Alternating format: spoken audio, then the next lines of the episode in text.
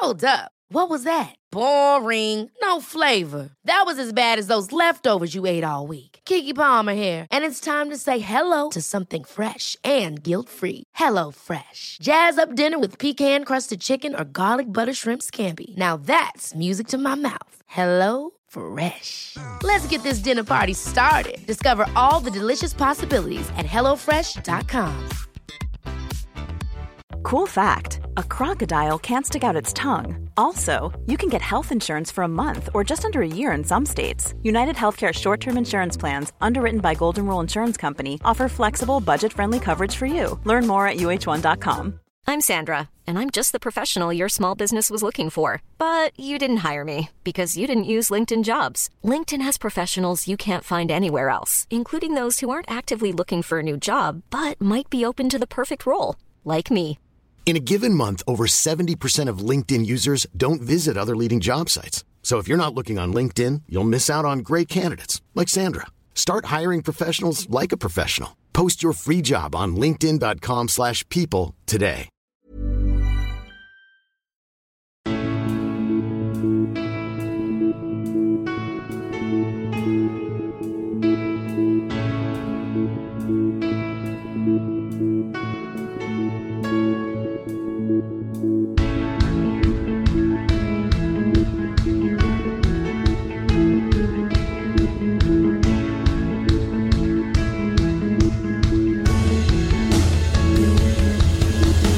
Bienvenidos a Alineación Indebida.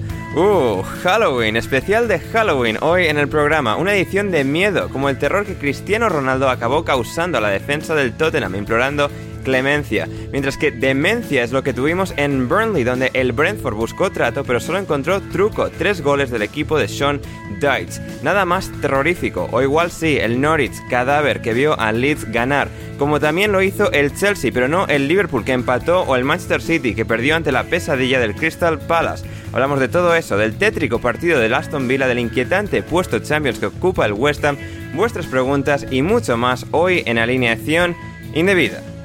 Y los indebidos, presentes para daros a todos los caramelos, las golosinas. Son tres y el primero de ellos, Manuel Sánchez. ¿Cómo estás, Manu? Hola, Ander, ¿qué tal? Muy bien, muy, muy con el espíritu de Halloween, que me he enterado que era hoy, no, o sea, yo pensaba que era ayer. eh, Ajá.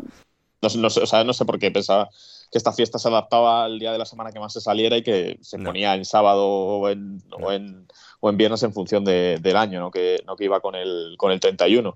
Entonces, bueno, pues, pues bien, eh, un poquito tal, con, después de haber salido ayer, pero bueno, eh, Sí, al te- final... tenemos que ahondar luego en eso porque hay muchos Sí. detalles muy interesantes. ¿eh?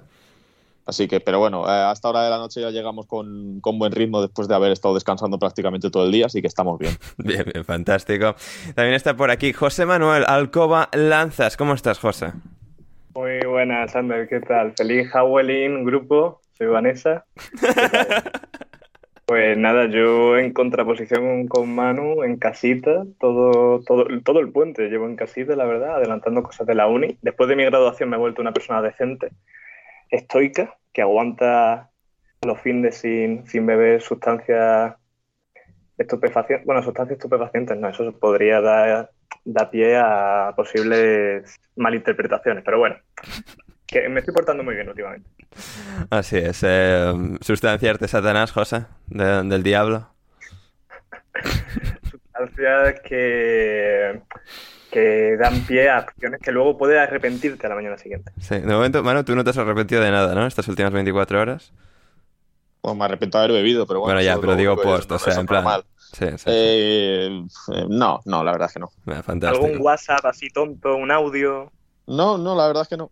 Eh, He, mm, comprobado los mensajes de, de Instagram y, y todo muy, muy clean, tan, muy bien, no sé. O sea que no sé, muy sorprendente, la verdad. Igual estoy madurando, no sé. Pu- puede ser. En WhatsApp sí que estaba rajando de cierta persona que no revelaremos, pero una persona pública, ¿verdad, Manu? Sí, pero ya, mm, ya volviendo a casa, o sea, ya Sí, ahí sí, yo sí. Estaba, estaba bien, o sea que no. sí, sí, sí. Así que em, eso. Y finalmente, vuestro tacticista argentino favorito es Gonzalo. Carol, ¿cómo estás, Gonzalo? Hola Ander, ¿cómo estás? ¿Todo bien? Todo bien, todo fantástico, Gonzalo. Ah, me encanta tenerte hoy nuevamente en el programa.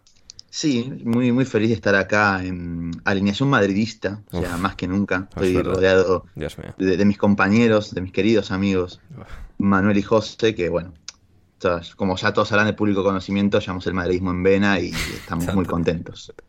Eh, hablando de madridistas, Gonzalo, eh, Jaime Suárez quiere saber eh, si Vinicius, Foden, Saka o Ansu Fati, específicamente la pregunta es para ti. ¿Cómo, cómo? Que si Vinicius, Phil Foden, Bukayo Saka o Ansu Fati. ¿Me, puedes repetir la pregunta? ¿Que ¿A cuál prefieres de los cuatro? A ver, estamos hablando de fútbol, ¿no? Fati, es uno que llevas dos años sin jugar, por si no te suena. Ahora, eh, eh, estamos hablando de fútbol, ¿no? Efectivamente. Magia. Por supuesto. no hay ningún tipo de duda. A ver, Gonzalo me ha obligado a hacer el gag este gilipollas, así que las quejas a él. Eh, pero. Eh, puedes editar, ¿eh? Puedes quitar las tres veces que ha preguntado que si te puede hacer la pregunta, o sea, sí, tampoco hay problema. Ya, ya, sí, sí, sí, efectivamente. Em, pues eso. Eh, esto, esto es Halloween, esto es Halloween. ¿Qué Halloween? Esto es Halloween. Esto es Halloween, esto es alineación indebida.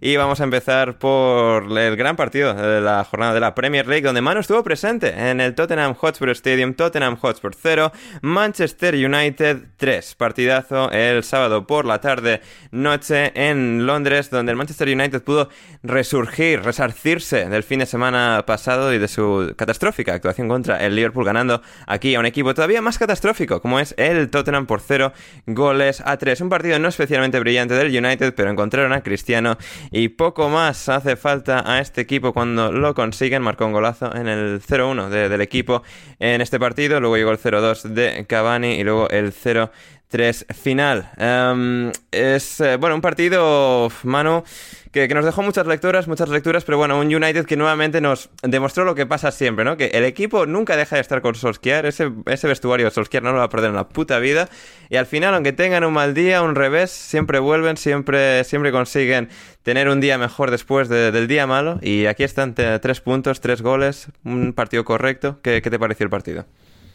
Eh, pues sí, empieza el United otra vez con ese ciclo de ganar partidos, que es eh, lo de típico ¿no? de, de Solskjaer, de, salvarse cuando está en el alambre, eh, con un partido que pues es que llegó Solskjaer al, al Tottenham Hotspur Stadium y le estaban gritando te van a despedir mañana, te van a despedir mañana, porque confiaba el Tottenham en sacar un, un buen resultado. El partido fue bastante malo. Creo que todos estamos de acuerdo en que prácticamente hasta que apareció Cristiano en el minuto 39 eh, el partido había sido horrible. Harry Kane está, sí, eh, Harry Kane desaparecido.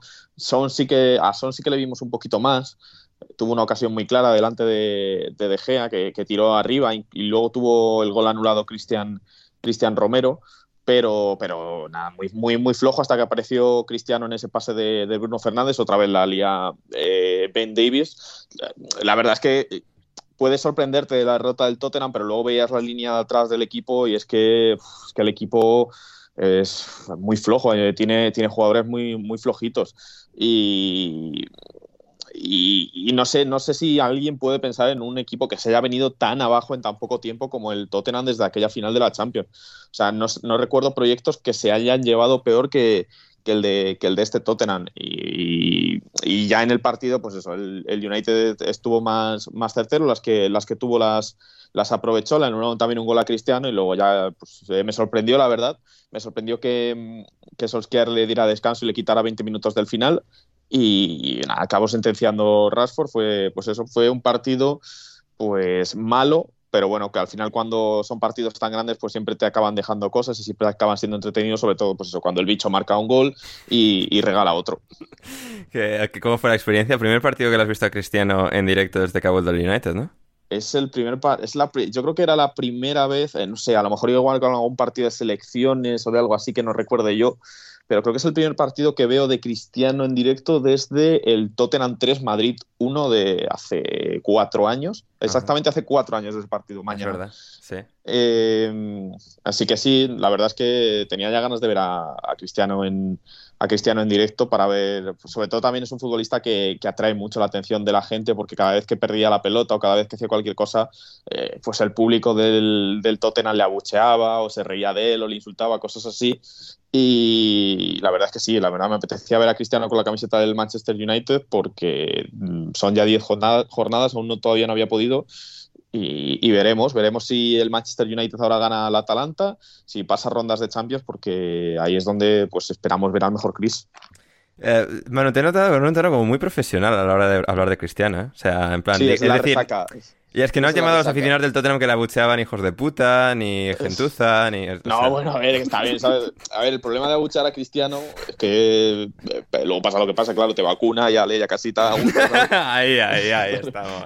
a ver, eh, también, también voy a dejar una reflexión sobre el Tottenham Hotspur Stadium, por cierto, el peor estadio probablemente de Inglaterra en cuanto a a conexiones, o sea, no puede estar peor ese estadio, no, las paradas de metro... Ah, vale, conexión eh, de metro, en plan, no, no el internet ahí, ¿no? Vale. Bueno, internet tampoco funciona muy bien, pero, pero lo del metro es una cosa horrible, o sea, tardé una hora y media en llegar a casa después del partido, eso que estuve, eh, me quedé dentro como media hora, 40 minutos eh, desde que acabó el partido, pero madre mía, unas colas... Eh, infernales para, entrar en el metro. Además, eh, o sea, una de las cosas más estúpidas que he visto yo, cómo me la liaron, porque llegabas a la, a la calle cuando volvías a, para coger el metro en Seven Sisters y, y, hacía, y había, hacía como, hacía como, como dos líneas como, o sea, como dos filas y, te decían la gente, si vas para la estación de metro, métete por aquí. Te metían por unas vallas. Unas vallas que estaban muy guay, ¿sabes? Porque en plan, para evitar que gente se colara hasta que llegaban a un paso de cebra, claro, y ahí ni vallas ni hostias, porque estaban pasando coches. O sea, que todo el tiempo que habíamos estado perdido entre, o sea, que habíamos estado entre las vallas fue tiempo perdido. Es un absoluto error el campo del Tottenham para, para, mm, para ir, aparte de que eh, está colocado en un barrio que pues, hay días que sales a las 12 de la noche y de verdad que se pasa miedo ahí en, en el en el barrio este de, Enfield. Hmm, así es. Ah, pero bueno, el bicho, el bicho bien, el bicho lo compensa. O sea, tardé una hora y media en volver a casa, pero por ver al bicho. lo que haga falta, lo que haga falta.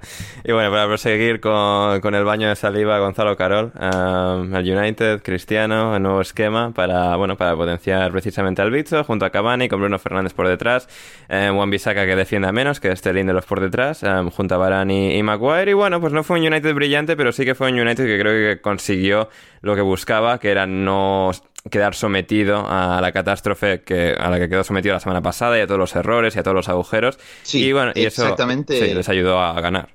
Perdón, te quería parar justo ahí porque exactamente esto último. Yo creo que el cambio de sistema de Solskjaer en este caso respondía más a evitar los problemas en transición defensiva que tuvo ante Liverpool, a repetir errores en los cuales, por ejemplo, Maguire y, y Shaw quedasen constantemente en situaciones de una desventaja numérica bastante importante con un terreno muy grande que cubrir y sobre todo porque le terminó concediendo en cierta parte el protagonismo al Tottenham, sobre todo cuando se puso por delante en el marcador. A mí no, si bien no creo que es una mala idea de Solskjaer de reforzar sobre todo la, la zona más endeble del equipo en este tramo, en este último mes, a mí me deja ciertas dudas cuánto puede avanzar el United utilizando, manteniéndose con este sistema, eh, sobre todo por los, por los jugadores que, poseen plantilla, el perfil de los futbolistas, ¿no? Porque, como bien dijiste, es, una, es un esquema que le exigen, como todo esquema con tres centrales y dos carrileros, que le exigen muchísimo a los carrileros en, faceta ofensiva, ¿no? Eh, llegar a línea de fondo, ser buenos a nivel asociativo y, por ejemplo, yo creo que si hay, así como hay equipos como el Chelsea que tiene carrileros eh, de distintos perfiles, pero que todos responden bien en situaciones ofensivas, por lo menos los que elige Solskjaer en estos momentos, que son Luke Shaw y, y Juan Bisaca, no te pueden brindar tantas soluciones en ataque. Evidentemente, Juan Bisaca ya sabemos lo limitado que es en ese sentido. Y de hecho, en el partido de ayer se vio muchísimo, ¿no? Muchas veces que llegaba no a línea de fondo, pero sí al pico del área y tenía que buscar un pase. Me recuerdo que una jugada en la que él queda bastante claro con un pase para Cristiano y, y lo tira para atrás completamente a cualquier lado. Pero bueno, digamos, es un resumen también de el poco talento y la carencia que tiene ofensiva Juan Bisaca para, para resolver esas situaciones. Después también porque, si bien la idea obviamente para mí lo mejor sería que Bruno jugase por detrás de Cristiano y Cavani, también muchas veces está obligado a mantenerse a la derecha en el sistema por bueno las diagonales que puede hacer Cristiano hacia afuera, lo mismo Cavani, ¿no? que son dos jugadores que les gusta mucho ser partícipes de, la pelota con sus perdón, de los ataques con sus movimientos y diagonales sin balón, ofreciéndose como apoyos. Quizás ahí también Bruno pierde un poquito de incidencia en el partido. Y por último también es que tanto Fred como McTominay creo que no son perfiles tan creativos como para poder precisamente unir a esa línea de tres centrales con el resto del equipo, como si lo pueden tener otros equipos que están utilizando línea de, cinco, ¿no? Entonces ahí es donde también se notan ciertas carencias creativas del United en líneas generales, sobre todo cuando la pelota no pasa por Bruno Fernández, y es donde también le ha terminado por costar mucho eh, de generar peligro, sobre todo en el, primer tiempo, hasta que, bueno, eh, apareció un pelotazo de Bruno para Cristiano Ronaldo y, bueno, el, bicho ya se encargó de, hacerlo, lo que nos tiene acostumbrados a hacer, básicamente. Pero bueno, al margen de esto, yo creo que si Solskjaer piensa darle continuidad a este sistema, va a tener que trabajar, buscar otro tipo de soluciones. Obviamente no creo que eh, sea o pase por la casa del entrenador sentar a Joe o a, o a pero sí, bueno, ver cuando esté disponible Pogba, creo que tiene dos partidos más de sanción, ver cómo lo, lo mete en el equipo y él también podría ofrecer soluciones, ¿no? Con balón y a nivel creativo. Um, José, em, el Tottenham, el Tottenham que, a ver, pues ha tenido claros y oscuros esta temporada, eh, ha tenido partidos en los que ha ganado, pero incluso en esos pues da la sensación que, que no hay mucho detrás sobre lo que sustentarse. Em, Manu decía en Twitter al acabar el partido, ¿no? Que, bueno, al acabar el partido, lluvia de bucheo sobre Manu, eh, sobre Manu no, sobre Nuno, sobre, igual era sobre Manu, pero... No, igual, fue, fue brutal fue, brutal eh, cuando cambiaron a Lucas Moura en el minuto 54, eh, que meten a Berwin. El abucheo que le cae, no sé si a Moura, a Nuno, a quién. A Nuno, no, la gente quería a Moura. Eh, es, increíble, es increíble el, el abucheo que cayó del estadio y, al final del partido es verdad que con el 0-3 de Rashford prácticamente mucha gente se fue, entonces no fue tan, no fue tan masivo. Sí, no fue tan masivo, pero, pero también pusieron música para camuflar, ¿verdad? Sí, pusieron música muy alto, más alto que al principio del partido, o sea que... Y hay, y hay que ver lo, bonito que es el furbo, que al principio eh, esos comentarios de parte de los aficionados del Tottenham a Solskjaer de que te van a despedir, que no sé qué, te van a echar la semana que viene, y lo mismo eh, a lo mejor ahora mismo Nuno está más cerca de ser despedido que, que el mm. propio Solskjaer. Solskjaer que yo cada día estoy más convencido de que va a estar hasta final de temporada en el United. No, y la siguiente, y la siguiente también. Eh, pero en cuanto a Nuno, sí que, claro, me llama la atención este Tottenham, lo comentaba Mano, las cadencias en defensa y tal, pero mira la plantilla del Tottenham y sí que me da esa impresión de equipo que no tiene malos jugadores, porque no puede ser que Hoybier, Lo Celso, Endombele, Kane, son, todos estén tan faltos de forma, todos estén tan poco brillantes y no tenga nada que ver con el entrenador, ¿no? Y sí que da esa impresión que si el Tottenham tuviese a alguien un poco más apto para este contexto concreto en 2021, creo que realmente darían un, salto notable. Bueno, sí. Ander, permitirme una cuestión respecto a esto, es que, por ejemplo, cuando ya se fue Mourinho, eh, la temporada pasada se hablaba de que Levy quería buscar un entrenador de un perfil distinto para empezar a ver otro tipo de, juego. Pero luego, luego contrata a un director deportivo para sí. que quiere a un entrenador de perfil defensivo, que es como en 2021 un equipo grande no puede buscar un entrenador de perfil defensivo porque es tonto. O sea... A ver, yo, creo que yo creo que, que sí, que un equipo puede imponer un estilo defensivo. Yo no creo que no lo pueda hacer. El problema es que no creo que el Tottenham tenga. Pero alguien que por lo menos cuando. Es decir, un equipo grande hoy en día tiene que ser tan protagonista que, vale, que aunque sea predominantemente defensivo, cuando ataca tiene que ser muy brillante, muy capaz, muy efectivo, y este Tottenham no lo está haciendo tampoco. y es que además. A ver, había una regresión bastante importante en cuanto a lo que vimos en los primeros seis meses con, con Mourinho, muy probablemente, porque recordemos que, mal que mal, con todo lo que se le podía criticar a, a Mou en su paso por el Tottenham y las decisiones que tomó. Sacó buenos meses de Kane y de Son, muy buenos meses. Exacto, exacto. Creo que Kane habrá ofrecido su, versión más dominante como Mourinho, por algo terminó la temporada pasada siendo máximo goleador y máximo asistidor. Y si bien está bien que Tottenham, que, perdón, que Kane estuvo apartado en la pretemporada porque se rumoreaba que iba a salir y demás, eh, estamos viendo una versión muy alejada de él.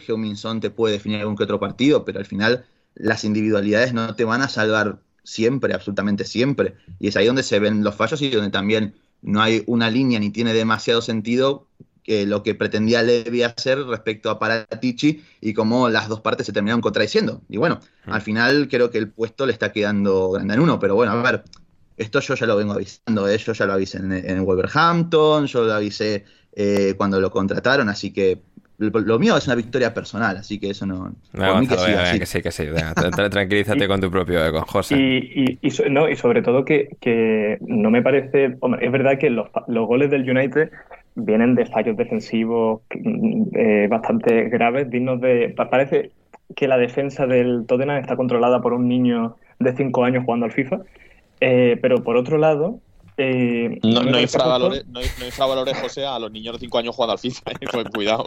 Hay muchos niños ratas por ahí que cuidado.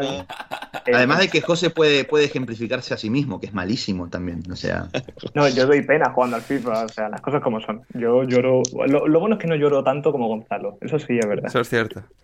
Eh, pero, pero por otro lado es verdad que un Tottenham que cero tiro a puerta en el partido y un Kane con un gol en nueve partidos. O sea que eso yo creo que es un problema general del equipo y, y a ver cómo lo resuelven uno. Hmm. Yo creo que tiene que estar deprimido Kane, eh, de, verdad, ¿eh? que tiene que estar diciendo desde, desde verano que, le obligaran a quedarse o que aceptara quedarse eh, en base a no sé qué. Sí, un contrato, ¿no? Igual, si no hubiese firmado, oye, que igual se podría abrir, pero claro, si quiere firmar seis años, Ya, pero, pero que tiene que estar desanimado. no tiene que tener prácticamente ninguna motivación porque sabe que eh, aspira a ganar, ¿qué? La, Conference League o la Copa de la Liga si se da una... De hecho, nos preguntaba Esteban Cruz, ¿creen que eh, el Tottenham de nuevo haga un nadaplete o logrará llevarse la Conference League? Pues eso, empiezan a hacer bien las cosas. Es que en esa competición también han, perdieron el hotel con el Vitesse y, y pincharon otra vez, si no me equivoco que no están ni bien ahí. Es verdad que acabarán pasando los grupos porque, porque los rivales son muy flojos y luego veremos en los cruces, pero no sé. Eh, incluso aunque gane Kane la Conference League, eso es, o sea, te, cuenta como un título de verdad. O sea, no lo veo tan lejano de cuando ganaron la, International Cup esa hace tres años, sinceramente. Que, es un torneo amistoso.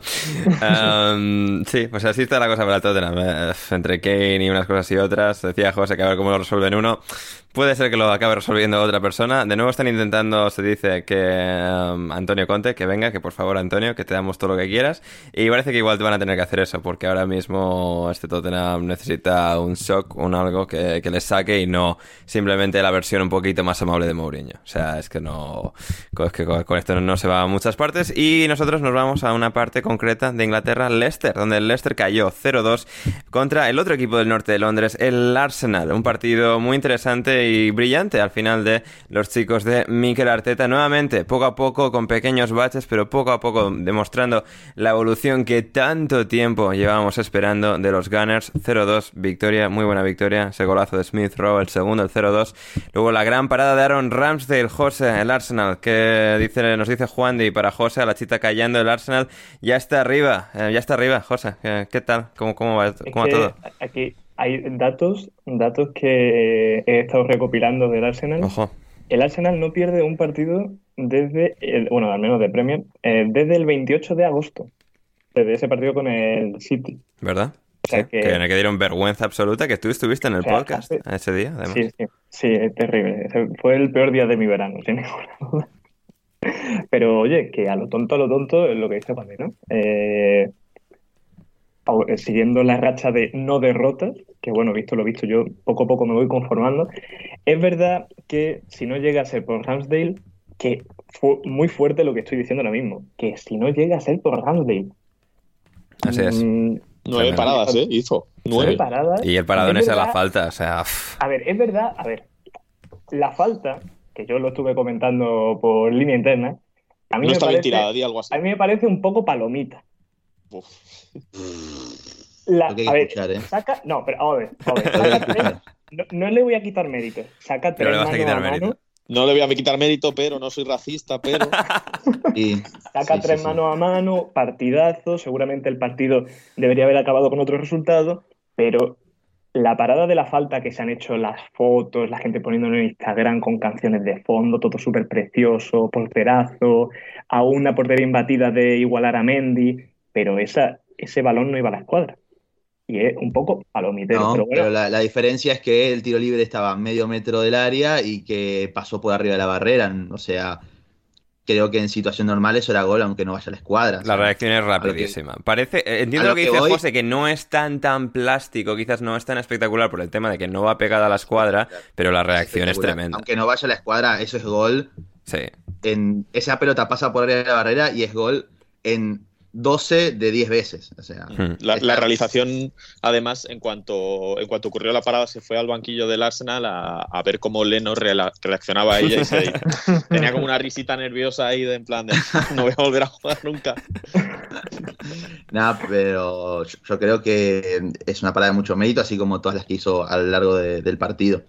Eh, al margen de que sí, obvio, yo creo, tampoco creo que haya la escuadra, pero es que va bien contra el palo y, reacciona muy rápido. O sea, pasa por arriba de la barrera y estando la barrera dentro Y creo que en las repeticiones, quizás a cámara lenta, pues, parece que, la reacción. O sea, no es que igual se aprecia tan bien la reacción, porque es eso, el reflejo, eh, la anticipación y, el llegar al balón y evitar el gol. Ah, aparte, lo, lo, mejor de todo, la repetición que se aprecia en una que es desde atrás, que la pelota lo pasa a Ramsdale y él mete la mano hacia atrás. verdad, sí. Esa, es espectacular. Eso es muy, muy, una muy buena reacción, muy buen reflejo y muy buen salto también. ¿Qué te gusta, eh, Gonzalo? ¿Qué te gusta, eh? Ramsdale, eh? Así es. Bueno, yo, otro, otro Más que el bicho, incluso Aaron Ramsdale, es tremendo. ¿eh? No, es que yo. Esto es como. Yo estuve remando contra viento y marea. Contra todo el mundo, Gonzalo, todo el mundo. José, yo, o sea... Sí, sí, sí, remando en dulce de leche. Eh, recuerdo el directo que hicimos con Adrián, eh, en el cual también hubo un debate ahí, gente que me decía que de no ser por si estuviera Dean Henderson en Sheffield se hubiera salvado, por ejemplo. Y bueno, hay una realidad, Ramsdale ahora está atajando en el Arsenal siendo figura importante del equipo y Dean Henderson, por ejemplo, cuando le toca jugar con el United, a mí está muy lejos de ofrecerme certezas, si no, por lo menos le estaría peleando un poco el puesto a De Gea. Pero por poner un ejemplo, ¿no? Obviamente son contextos distintos, por eso digo también. Madre mía, las facturitas de Gonzalo Carol. ¿eh? No, no, no, pero al margen de eso, digo, por eso, y esto es en serio, a lo que ves que por eso siempre a los rendimientos de los futbolistas hay que ponerlos en contexto eh, para poder ver si es realmente el nivel que tiene un futbolista en específico, porque obviamente no es casualidad que algunos futbolistas en unos equipos lo hagan bien, van a otros con un sistema completamente diferente y, lo hagan mal, o en caso de los arqueros que tengan mejores o peores defensas, también obviamente influye muchísimo. Y algo que hay que destacar del Arsenal, más allá de que ayer en el segundo tiempo sufrió muchísimo, es que por lo menos ha encontrado cierta estabilidad en su última línea defensiva, como creo que hace muchos años no, no se estaba viendo. Sí, sí, sí. Y al final mucho también parte del sistema. Es decir, han acertado con todos los defensas fichados, pero eh, creo que el sistema es decir, yo creo que tenía un sistema bastante bueno el año pasado, que la defensa es relativamente buena el año pasado, pero con Tomiyasu, con White, con Magallas en segundo año. No, no, pero antes no, Pasa que no cuenta, porque el gasto neto es, muchísimo, entonces no, no la pegaron, porque el Arsenal tiene un gasto neto más alto que los demás equipos, entonces... No sé, yo no he leído nada de eso, no, no sé. Hay, tuiteros que dicen eso, ¿verdad, Gonzalo? Yo es que no, no, conozco. yo leo eso del gasto neto, de que el Arsenal no puede gastar neto mucho porque no, no, lo puede hacer y si el Chelsea no lo hace y y, ahí está, o sea... Sí, no sé, yo es que no escucho nada de esto, Gonzalo, vas a tener que buscar mejores fuentes de información en Twitter. ¿eh? Yo, entiendo que, que, Tomiyasu, Gabriel, White, todos estén jugando bien, todo Ramsdale, pero el gasto neto, que a mí lo que más me importa es el gasto neto. Sí, sí, sí, para... Pero ¿y la, y la carisma, la carisma de esa defensa? Tomiyasu, Gabriel Magallanes... A ver, a ver, a ver. Es que la eh, carisma esa defensa. Sí, Gabriel Magallanes tiene, tiene el carisma de de una mesa, realmente, de una, barra de plutonio inanimada. no me digas que tiene carisma, por favor. José, carisma tiene, sí, tiene Tomiyasu. Tomiyasu de tuviste, tuviste ese gol haciendo prácticamente un 360 que parecía Kyrie Irving, ah, rematando de cabeza. Espectacular, ¿eh? Y yo he sido muy crítico con Gabriel, pero tengo que reconocer que esta temporada está, está muy bien también. Hmm, sí. sí, quizás porque no sé ya con tanta diferencia el mejor defensa. Quizás el problema el año, el año pasado es que era el mejor con tanta diferencia, que es como, si Gabriel es el mejor de una, de una defensa de Premier con mucha diferencia, igual es que el resto, pero ahora ya están todo más igualado. Eh, Man, ¿algún comentario rápido para cerrar este partido que te haya llamado la atención especialmente? Mm, pues eh, no, a ver, es verdad que lo, sí que vi, sí que vi el partido y me pareció que el resultado pues no refleja un poco lo que fue el, Leicester, que, aparte de esos 20 minutos iniciales en los que el Arsenal estuvo muy bien, luego tuvo ocasiones más que de sobra para haber por lo menos marcado un gol. Pero, pero es eso, que el Arsenal parecía que estaba muy mal, sobre todo el día del Crystal Palace. Yo lo vi al equipo tambaleándose y suma ya más de dos meses sin perder. Se ha vuelto a meter en Europa por primera vez, aunque bueno, eh, no sé, creo que habrá acabado la jornada fuera, pero bueno, se metió en puestos europeos, se, se, colocó quinto momentáneamente por primera vez desde la quinta jornada de la temporada anterior, o sea, mucho tiempo fuera de esos, de esos puestos y poco a poco, no sé si de, bueno, de una forma o de otra, Arteta está encontrando los resultados, que ya es por lo menos una forma de, por lo menos animar a la gente y mantenerlos enchufados. Ya otra cosa será pues empezar a jugar bien, empezar a, tener cierta consistencia, a crear un estilo, pero bueno, por lo menos los resultados están llegando, que es algo que otros equipos de la Premier pues no pueden decir. Eh, Gonzalo, Manuel, ¿alguna cosa más de esto? ¿Podemos pasar al siguiente? Eh, yo, quería, yo quería comentar una pequeña cosa de sobre Smith Rowe. A mí la verdad me está gustando muchísimo en su Sí, sí, en su rol como, como delantero, como extremo izquierdo se podría decir, porque ahora Arteta pasó un 4-2-4, pero me parece que es un jugador muy valioso junto con la cassette para activar todo lo que sucede a su alrededor, sobre todo en uno Tavares que está ofreciendo buenas incorporaciones, al margen de alguna que otra pérdida un poco complicada para el equipo, pero que ambos son dos futbolistas que están siendo claves para entender la mejoría del Arsenal, sobre todo en ataque. Fantástico. Y. Último, último dato, Ander. Un dato que me he currado yo revisando todos los partidos del Arsenal. A ver. Eh, tú sabes que yo soy muy defensor de esto. El Arsenal, en todos los partidos que ha ganado, el pivote titular ha sido Loconga y Thomas Party, salvo en el partido del Brighton que empataron. Así que yo creo que, espero que esta tónica se repita en los próximos partidos, porque a mí Odegar, eso de pedirle responsabilidades defensivas, eh, no era lo mejor para el equipo. Entonces Odegaard al banquillo, me estás diciendo.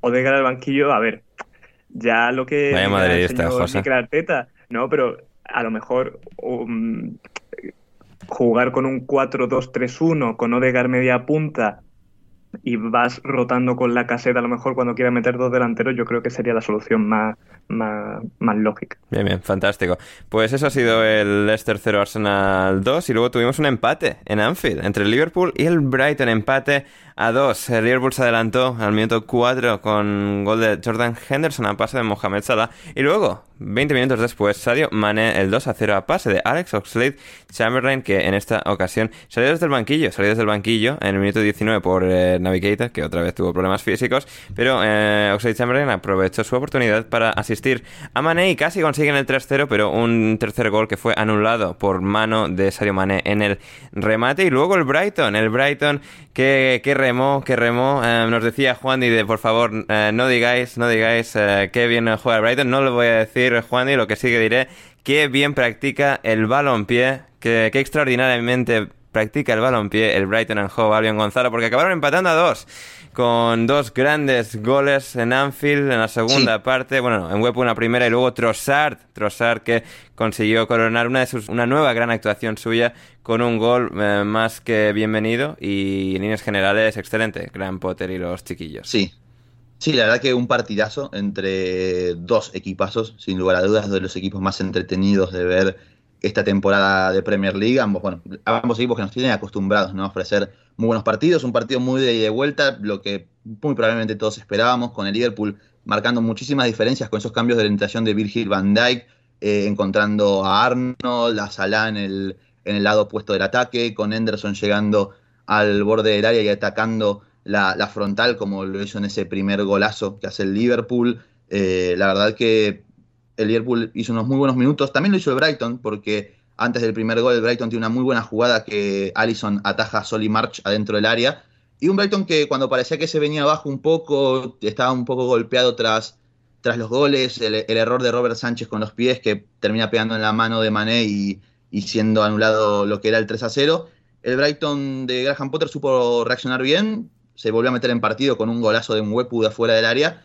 Y después el segundo tiempo creo que estuvo mucho mejor eh, el, Brighton en líneas generales. A mí me gustó muchísimo el partido de Cucurella en esa banda izquierda, haciendo un puñal, uno de los mejores fichajes de la temporada en la Premier League. Para mí creo que esto hay que comentarlo, lo bien que lo hicieron detectando a un talento como Cucurella que encaja, ya, ya de por sí en la previa todos creo que nos encajaba muy bien el español en el sistema de Graham Potter, pero creo que nadie esperaba este nivel. Eh, obviamente sufriendo por momentos en defensa contra Salah, como haría cualquier jugador en este mundo en el momento actual en el que está el egipcio, pero también marcando muchísimas diferencias en ataque, eh, poniendo en un lío una y otra vez no solo a Alexander Arnold, sino también a Konate, eh, con ese tándem con Jakub Moder en banda izquierda, volcando toda la jugada después para el, para el lado débil y encontrar a Trossard para desbordar, a Enwepu, también a Bisouma. La verdad que el Brighton ofreció, bueno, un, partidazo que emociona, la verdad, ver a un equipo que, quizás no tiene los mejores recursos, pero sí que está preparado para competir ante cualquiera y que por fin, por fin le están saliendo bien las cosas y lo vemos por lo menos más tranquilos para poder disfrutar de, este equipo y de, todo el juego que ofrece, ¿no? Porque la verdad que tiene muy buenos jugadores y si me tengo que quedar con una individualidad más también es con la de, Leandro Trossard que bailó en Anfield básicamente, ¿no? En el, en el gol del empate lo deja pasar de largo a Robertson tomando ese, tiempito de más que siempre se toma el belga en el área y después, bueno, tuvo muchísimas otras jugadas en las que desparramó a dos o tres jugadores del Liverpool. Y nada, un partido muy entretenido que creo que estuvo a la altura de lo que todos esperábamos de dos muy buenos equipos. Hmm. Así es, y a la altura eh, de la ocasión estuvo Enoch en Huepu, José, con un gol, un golazo para el 2 a una base de Solly March, que luego él resolvió de absoluta de forma absolutamente fantástica, de absoluta maravilla, con ese remate desde fuera del área. Nos preguntaba Rafa Pastrana qué fue mejor en Liverpool, el gol de Enwepu o su posterior escupitajo colgandero. Yo esto no lo he visto, no me he fijado, o sea, no me fijé cuando estaba Pues no, lo, no lo veas, no lo veas. Vale, vale. para que os hagáis una idea, bueno, eh, los que hayamos jugado deporte rollo baloncesto, fútbol, y se nos, se haya quedado el típico gapo ahí en la garganta. Y hay veces como que se te queda en medio camino, ¿no? Se queda en tierra de nadie y tal. Eso le pasó a Nguepu un poco, ¿no? Terrible. Y tuvo ahí unos pequeños problemas, tal, porque fuera, era, era la celebración, venían todos sus compañeros a celebrarlo con él. Y claro, él quiso escupir y como que no le costó, se quedó ahí. Bueno, que tampoco vamos a. Está en Dazón. Sí, bueno, pues, Ahí, lo veis. Sí, sí, sí. y en Wepu, eh, de Zambia, José de Zambia, que el otro día amagamos con hablar de Zambia, no lo hicimos después de los goles de Pat Sondaka, pero hoy lo vamos a hacer con el otro zambiano que hoy, eh, bueno, hoy, esta temporada debuta en la Premier, que es en Wepu. Es que es, eh, totalmente es el, el destino que quiere que yo venga aquí a hablar de Zambia, además ahora para todos, porque en el anterior programa fue un jueves, que por cierto, muy buen programa, ¿eh? Animo a la gente aquí, además, hemos hecho programas anacrónicos, el que estuvimos hablando de, dimos una vuelta por las ligas del mundo. Ese, es un, programa que te lo puedes escuchar perfectamente esta semana, así que por un módico precio de un café a la semana. Modiquísimo. Modiquísimo. Y además, eh, bueno, gracias al Golden Wepu podemos hablar de Zambia aquí para todos nuestros seguidores, ¿no? Y la verdad es que investigando un poco la carrera de Don Enoch Wepu tiene unos orígenes muy tiene una carrera muy similar a la de Patson. Porque, bueno, ambos empiezan en la, en la Liga Zambiana, específicamente en el NAPSA Stars, eh, equipo, equipo el cual le buscan transformar y no hay datos de su actual plantilla. Bien, los equipos que nos eh, gustan. Su último fichaje fue Gift Zulu, y sí, Gift como regalo, así que, bueno, pues un regalo.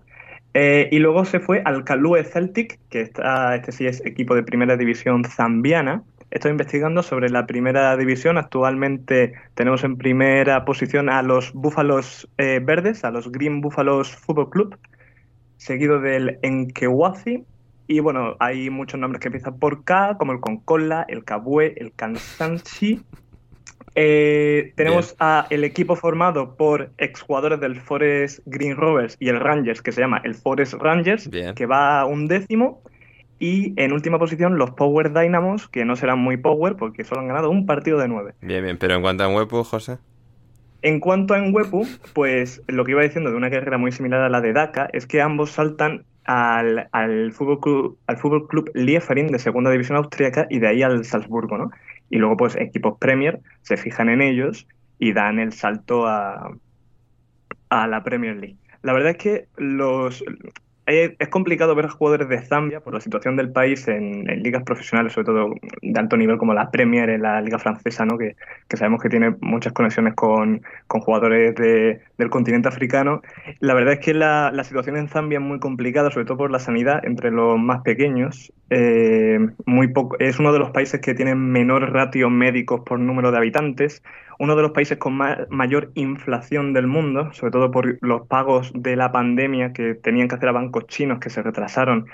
Y creo que actualmente puede ser el quinto país más pobre del mundo, con una economía que se basa principalmente en un cobre que se está agotando y de, la agricultura. También es verdad que el sector turismo poco a poco va avanzando, sobre todo por el tema de los safaris, tiene frontera con, el Golden Web seguro que ayudará. El Golden Web y la y, y DACA, el impacto de DACA en el Leicester, pues seguramente no descartaremos que, que en vez de Visit Ruanda, como tiene el Arsenal en la camiseta, pues veremos dentro de poco un Visit Zambia, ¿no? Aunque según he estado leyendo, si algo saben hacer por allí? No, es una república. Bueno, entonces lo del Visit Ruanda igual entonces. Mm. Ya, ahí se me ha caído un poco, la verdad. Pero bueno, el presidente de, de, Ruanda, iba a decir, de Zambia, también tiene un, un, majao, como decimos aquí, ¿eh? O sea, tiene, tiene cositas, ¿eh? o sea, en plan así, pseudo dictador, José, de estos que nos gustan. Eh, no, porque hace relativamente poco, pero creo que es estos que le gustan trincar un poquito de dinerito para irse de viaje. Claro, bien, bien, bien. y no sería su, el anterior presidente su padre o su primo o su tío. No, no, no, lo cual me, sorprende bastante. O sea, es. Bueno, eh, en el año 2011 fue, fue sustituido por Michael Sata, el presidente, quien fue apodado el Rey Cobra según he estado investigando. a ver, y actualmente el presidente. Bien, José. Y entonces, pues bueno, así datos de, de Zambia. ¿Algo seguiremos. Pues no, bueno, que, esperemos que siga marcando goles y así me justifica. Hablar más de Zambia. Seguir hablando de, de países africanos random. Maravilloso, maravilloso. Y bueno, pues de Zambia y en Wepu al City, al Manchester City, que perdió 0-2 con el Crystal Palace. Um, Luis Rivera nos pregunta, Gonzalo, ¿dudabas de la capacidad de Patrick Vieira? Sí, sí, tengo que admitirlo, sí. Eh, no te iban a hacer victorias, no Gonzalo, que vienes aquí a, colgarte medallitas, que si Ramsdale, que si el bicho. En parte sí eh, creía que, obviamente, el producto final de Crystal Palace no iba a ser el mismo de esa primera jornada contra el Chelsea, porque además no contaba con la gran mayoría de refuerzos eh, no contaba con, bueno, con los jugadores que están ahora marcando diferencias, como lo son Conor Gallagher, como Eduard en punta, Olise, que cuando entra la verdad que lo hace muy bien, y, pero tampoco esperaba que ofrecieran este nivel siendo un equipo bastante sólido, al que todavía le cuesta ganar, obviamente al margen de este partido contra el City, ¿no? no creo que tiene dos victorias o tres en liga, me parece, pero que por lo menos va en el camino indicado para seguir creciendo como, equipo, evidentemente. Así es, así es. Eh, Manu, lo decía ahora Gonzalo, lo decía también Fernando Duarte, que me escribía este fin de semana, a mí lo decía la semana pasada en el podcast, el tema de Crystal Palace, de las buenas sensaciones que están dando, y aquí vale que tiene la expulsión de la Laporte, pero aún así, resistiendo contra el City y marcándose 0-1 y luego el 0-2 de, de Conor Gallagher, que está pletórico, tiene tiene un mérito notable. Daba la sensación de que tenían menos puntos de los que deberían tener eh, durante prácticamente estas 10 jornadas, así que resultados así les afianzan. Yo estoy también en ese, en ese barco de que no me esperaba que Patrick Vieira lo hiciera tan bien, pensaba que se le fichaba más por nombre que por otra cosa y, la verdad es que está sacando adelante. Es verdad que ha tenido refuerzos muy buenos en, en verano porque al final cuando a futbolistas como, como Zaha pues le añades a Conor, a Conor Gallagher, le añades a Eduard, que fue una inversión importante, pues el equipo está, está respondiendo más en sensaciones que en resultados, pero bueno, creo que poco a poco y a la larga va a acabar sacando suficientes puntos como para no tener que sufrir. Y y iba a decir que, que, el Palace al final se está ganando un poco la fama de bestia negra del Manchester City en los últimos años, porque si no me equivoco, creo que esta es la tercera victoria en los últimos cuatro años para, para el Palace contra el Manchester City. Las tres, si no, o por lo menos dos de, yo creo que las tres en el, en el Etihad. Sí, sí, sí. Además, una, de las más icónicas fue la primera de todas, que fue en diciembre de 2018, creo 23 de diciembre, algo así, que recuerdo que lo comentamos en el podcast. Creo, no, 18, 18, estoy seguro. Porque además me acuerdo del podcast que estaba, diría que Christian y Loren creo que estaban aquel día, así que sí, sí, sí. Ah, sí, o sea, yo, eh, fue, estuvo la que le rompieron la racha de 18 victorias seguidas al, al equipo de Pep Guardiola, que fue creo 0-1 con una volea de... Ah, es verdad, sí, de, Townsend. De, sí, de Townsend. y luego 2-3, que será el día que dices tú en diciembre de 2018, hmm. y esta, este, este 0-1, sé que al final... Eh, pues se está convirtiendo un poco en la bestia negra. Yo no sé qué, qué opináis del, de la expulsión de Laporte, si pensáis que es eh, es último hombre. o no, porque, no sé. porque sí, pero aparecía por arriba alguien, no sé, por lo menos me parecía que, que, por lo menos podía llevar a, duda. Podría, sí, no sé, tendría que sí, lo, lo que tiene pero... es la interpretación del árbitro, al final el árbitro interpretó que, que era último hombre y, y no se puede hacer mucho más. Para mí creo que también llegaba ahí alguien por arriba, no recuerdo precisamente quién, entonces creo que a lo sumo con un amarillo hubiera estado bien, pero bueno, el árbitro lo, decidió así. Así es, así es. Y por arriba, Gonzalo, como dirías en, dialecto argentino, le pasó el Chelsea al Newcastle 0-3. Le costó al principio, le costó al principio, pero al final todo se abrió, la lata se abrió, gracias a un eh, golazo de Rhys James. Sí, así es. Eh, un Newcastle eh, en St. James Park que salió a defenderse como, como era esperar, con su 5-3-2, mucho más compacto a como lo hacían con Steve Bruce eh, y era muy complicado entrarle al equipo, ¿no? Evidentemente, porque al ser un sistema eh, hermano al que utiliza el Chelsea, facilitaba sobre todo eh, los emparejamientos y los duelos individuales. el Chelsea no tenía forma tampoco de cómo poder girar a, Newcastle, no tenía quizás suficiente ritmo para poder llevar la pelota de un lado al otro y además ni Hudson Odoi ni Ziyech en ese primer tiempo estuvieron demasiado finos, ¿no? sobre todo el marroquí que creo que desde su primer tramo con el Chelsea, eh, con Lampard, que está dejándonos bastante fríos en ese sentido. Eh, Tuchel ajustó en el segundo tiempo con la posición de los dos extremos, ya más como media punta, jugando por dentro para poder atraer a los mediocampistas del, Newcastle y así que empezaran a tener más peso con la posesión, eh, eh Jorginho sobre todo, ¿no? y, los carrileros metiéndose en zonas interiores como suelen hacer, y a partir de ahí el Chelsea pudo girar a Newcastle, llegar al área, generar peligro al arco de Darlow y así abrir el, así abrir el partido y bueno, después terminar definiéndolo como dos bombazos de, de y James, que poco se habla de, la excelente pegada que tiene de cara al arco que vuelve a marcar diferencias. Y permitidme, Ander, eh, responder una pequeña pregunta que me había hecho Gustavo Flores, donde veía a Conor Gallagher en el esquema de Tuchel. Yo creo que si se mantiene Siege, por ejemplo, a, este nivel, lo más probable es que, que vuelva a la salida. Sí, que vuelva al Ajax. Hace frío, hay que hablar. Hay que hablar de cómo hace frío fuera del Ajax para la gran mayoría de los jugadores que, que salieron de ese Ajax que llegó a semifinales de Champions. de Beek ya ha sido criogenizado. Sí.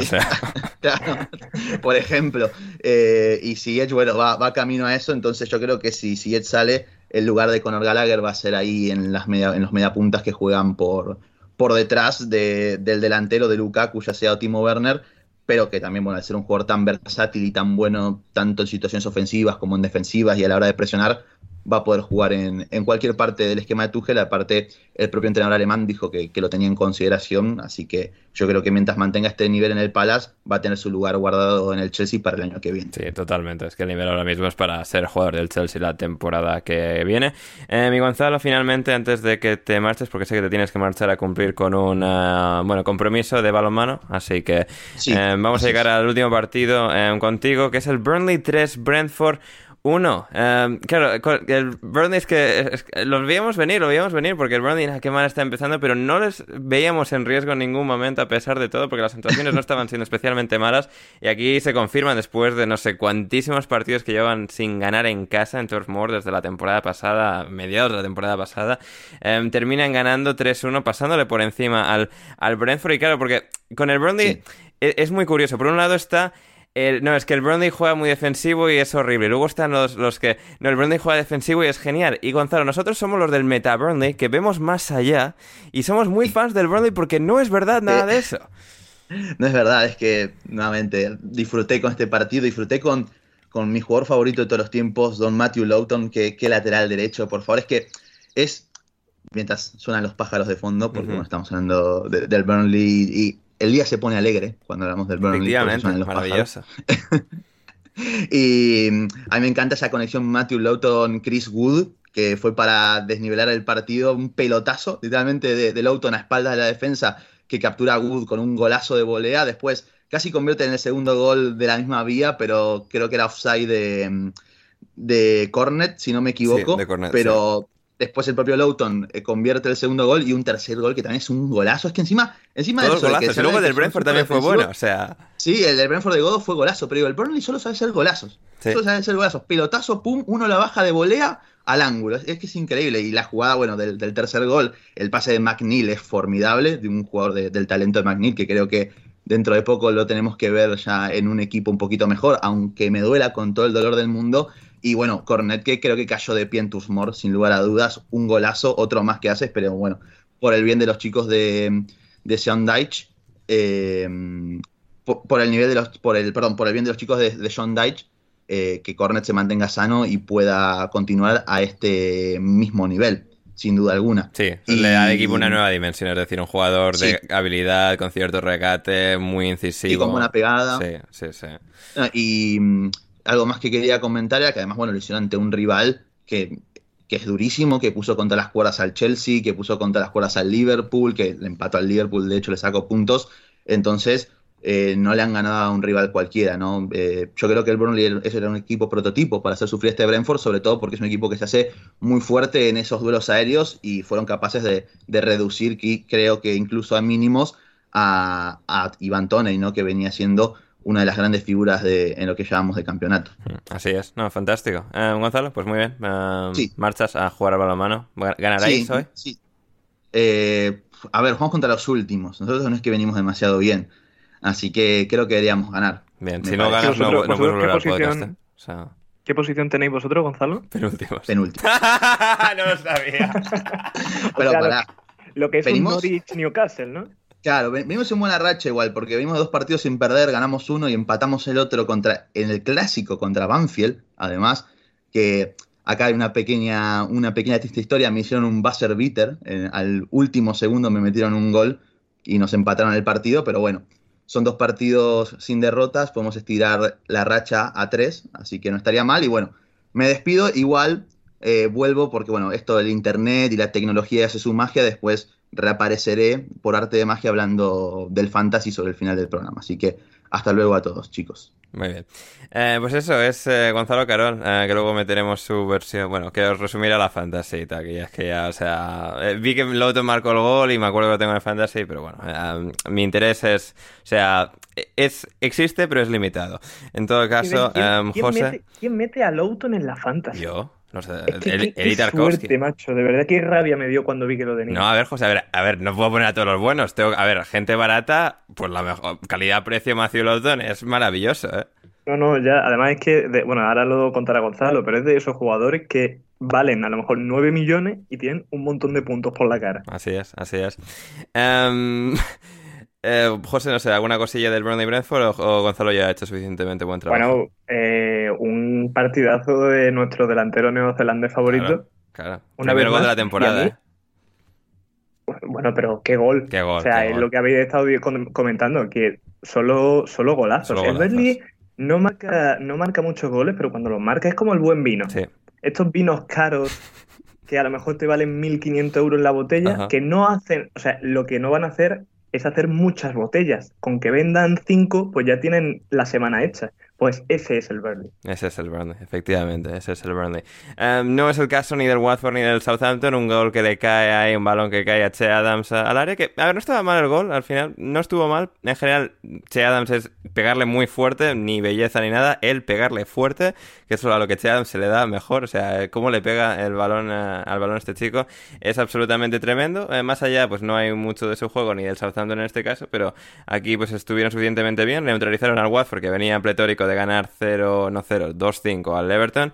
Y aquí tres puntos importantes, mano, en esa lucha por eludir el descenso entre los chicos de Ranieri y los de Ralph Hasenhutter. Hmm. Sí, hombre, creo que a la larga el Southampton debería de salvarse con más holgura que el Watford, que creo que es candidato claro a acabar abajo. Sirve el partido, pues sobre todo para eso, para bajar un poco la euforia de los de Ranieri. Yo creo que para eh, que todos nos demos cuenta que lo que ocurrió contra el Everton la jornada pasada fue más un, no sé, un, golpe de suerte o 15 minutos mágicos, porque el, el Watford iba perdiendo en el minuto 78 cuando le da la vuelta contra el Everton, que, una realidad, que un plan de trabajo, que un equipo que funcione de verdad y, perder contra, contra un Southampton que además venía de, venía de, jugar en, Copa de la Liga, un partido que fue que fue bastante fue bastante duro por, porque tuvieron que irse hasta los penaltis. Y bueno fue un partido bastante competido. Al final el Watford tiene una semana para preparar el encuentro y no es capaz de sacar nada contra contra contra el Southampton con un pues eso con un Che Adams que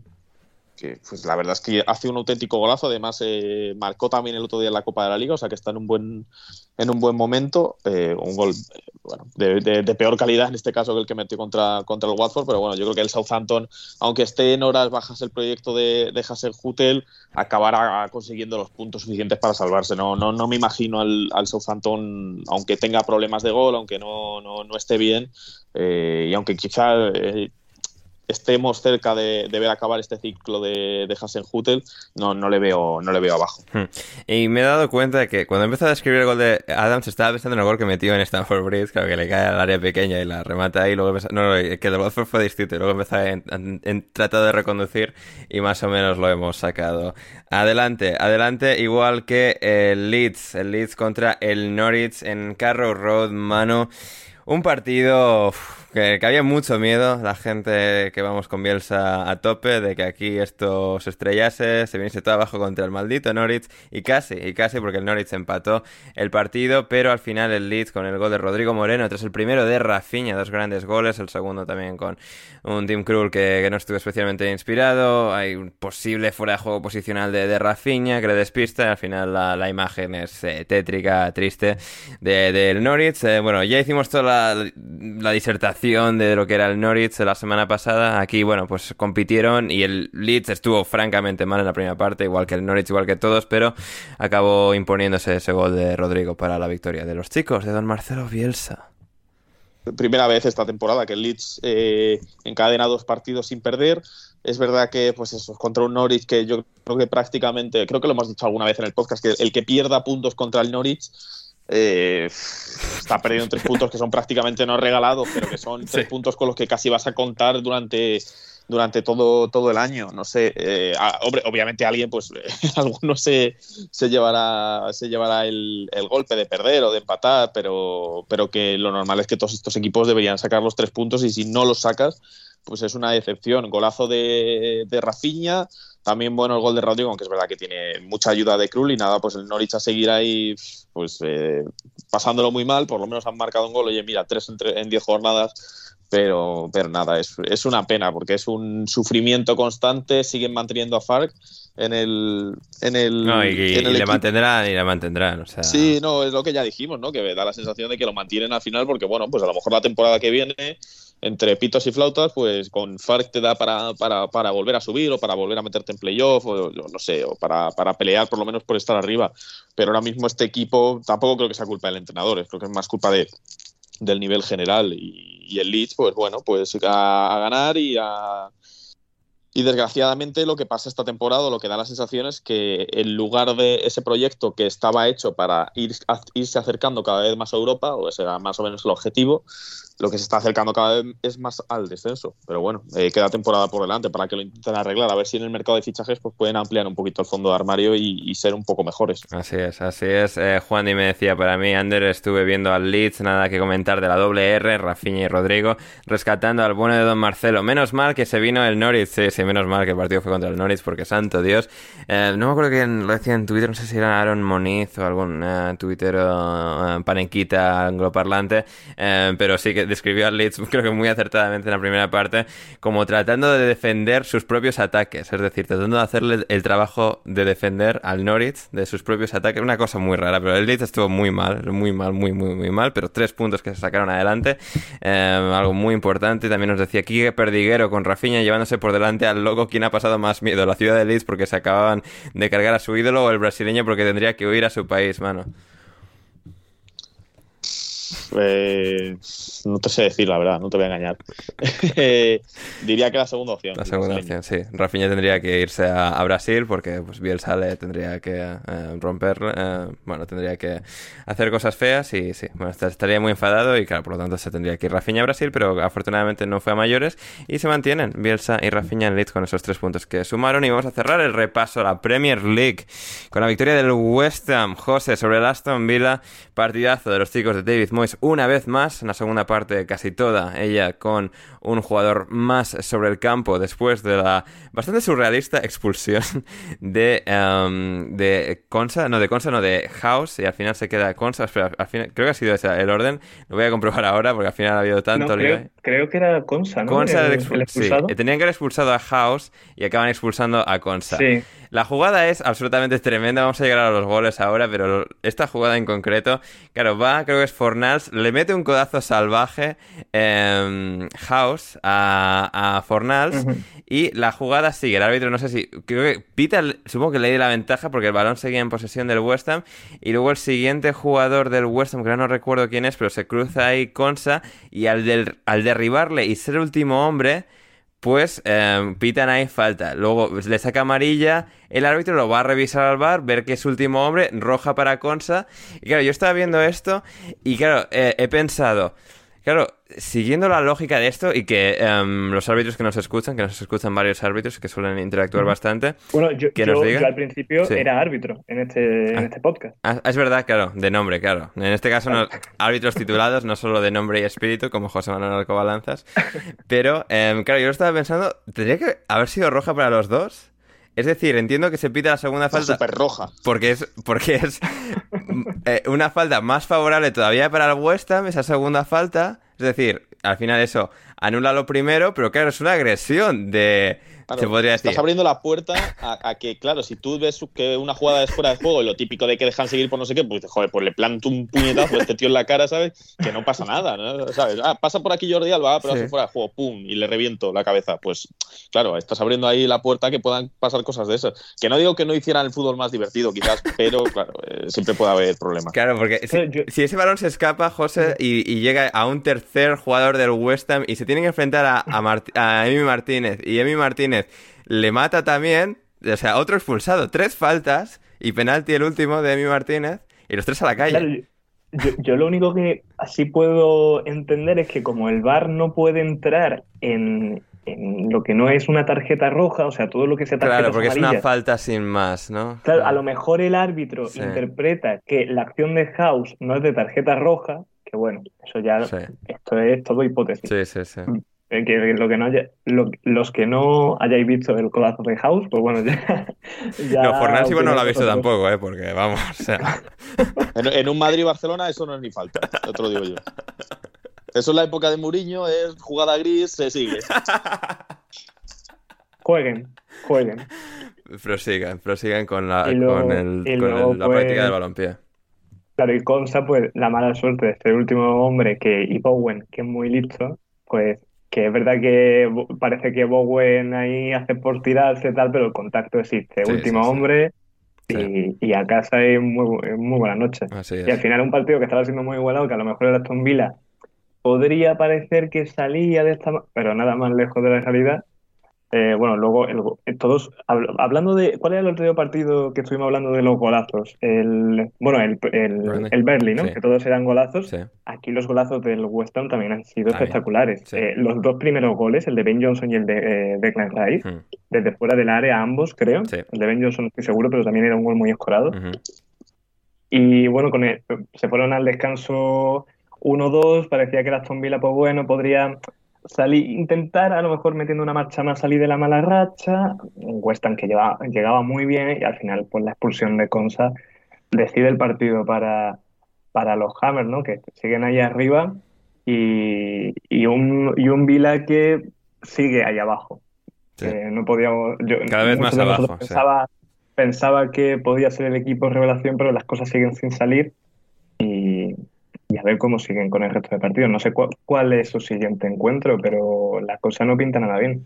Su siguiente encuentro, te lo digo ahora mismo, va a ser de Aston Villa contra el Southampton el próximo viernes. Así que ahí va a ser partido clave. Veremos si Dean Smith llega a ese partido, porque aquí la gente puede ser de gatillo fácil. No es que el Aston Villa lo haya sido especialmente, pero, pero dada toda la inversión y que pues aquí el tiempo corre, aunque solo sea la décima jornada, todo, todo cuenta. Eh, veremos lo que hacen. Aston Villa cuatro derrotas seguidas después de, esta. luces, luces, son, perdona, que porque el siguiente partido es Southampton, luego Brighton, luego, mm. ojito, que son Palace, City, Leicester y Liverpool. Sí, luego ya empiezan a, eh, torcerse las cosas. bueno, luego es verdad que los dos, siguientes los dos siguientes partidos luego son Norwich y Berlin, que ahí para la mente la herida está muy bien, pero ojito este, este mes que le espera al Vila antes de Navidades. Mm, va a ser interesante, va a ser interesante. Y no sé, hermano, alguna impresión del equipo en, general, de cómo Dean Smith, esa pregunta de si está capacitado para dar forma a este equipo de jugadores nuevos para llevarlos un poco a ese siguiente nivel de, luchar y competir por entrar en Europa? ¿O, si deberían em, eventualmente poner sus miras en otros entrenadores? Sí, probablemente esa sea la, opción más, más, lógica. A ver, no creo que el Aston Villa tampoco tenga equipo para meterse en, en Europa, pero sí para estar algo eh, mejor de lo que está, quizá llevar una victoria más, llevar cuatro puntos, no sé, algo más, sobre todo porque las sensaciones del equipo no son buenas y porque futbolistas que, por ejemplo, hoy sí, hoy en mi buen día ha hecho una buena jugada por, por banda, ya, ha dado una asistencia, pero creo que él era una de las grandes apuestas del equipo una vez que se va Jack Grealish y venía con muchas expectativas. Os acordaréis además de que llegó a sonar Emi para el Arsenal en el mercado invernal pasado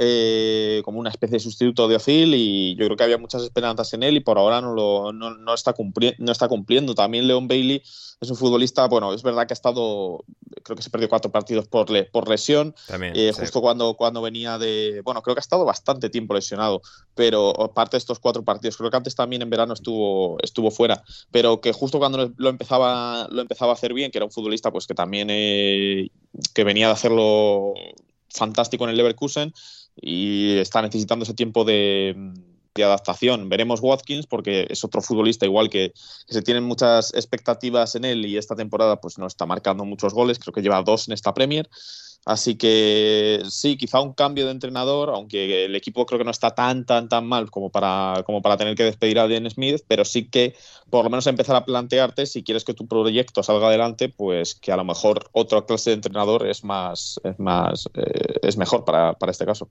Hmm.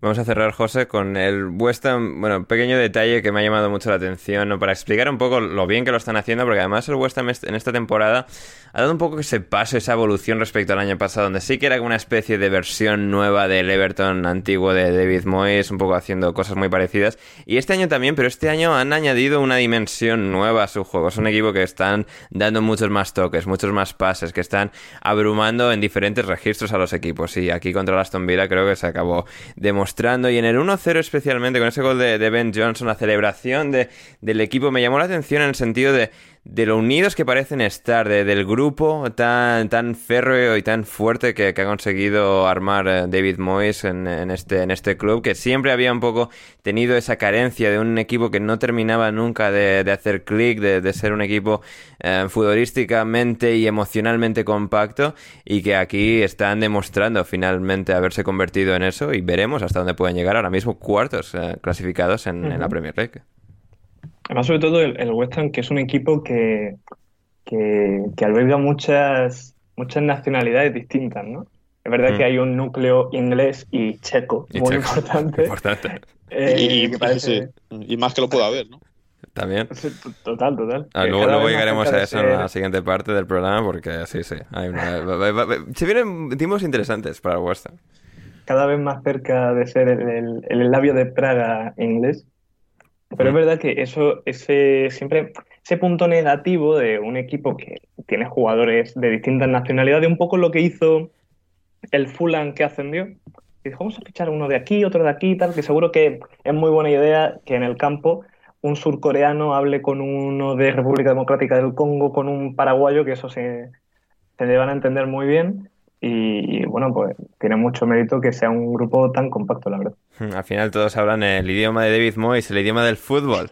Así que... Del fútbol. Así que ahí, está la cosa. Muy bien el West Ham Champions, gran comienzo de temporada. Pequeñita, pequeña pausa musical y volvemos para contar más cosas del West Ham, vuestras preguntas, Championship League One, Gonzalo con la Fantasy y mucho más en alineación indebida.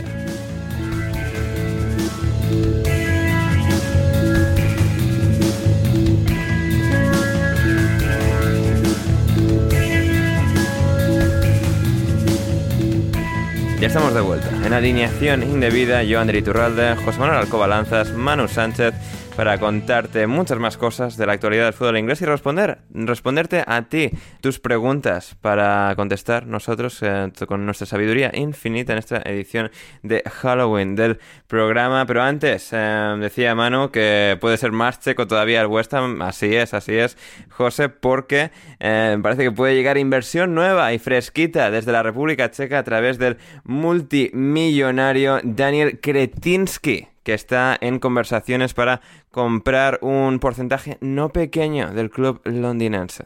Yo lo que he flipado con este señor es que es copropietario del, del Sainsbury. Sí, no, bueno, es accionista del Sainsbury y copropietario técnicamente del, del, Esparta de Praga. Es decir, creo que no tiene el 50% del Sainsbury, pero tiene ahí metido dinero en supermercados Es, el segundo máximo accionista de Sainsbury segundo y el primero de Royal Mail, de la empresa de correos, por así decirlo, de ah, mira qué bien. el Reino Unido.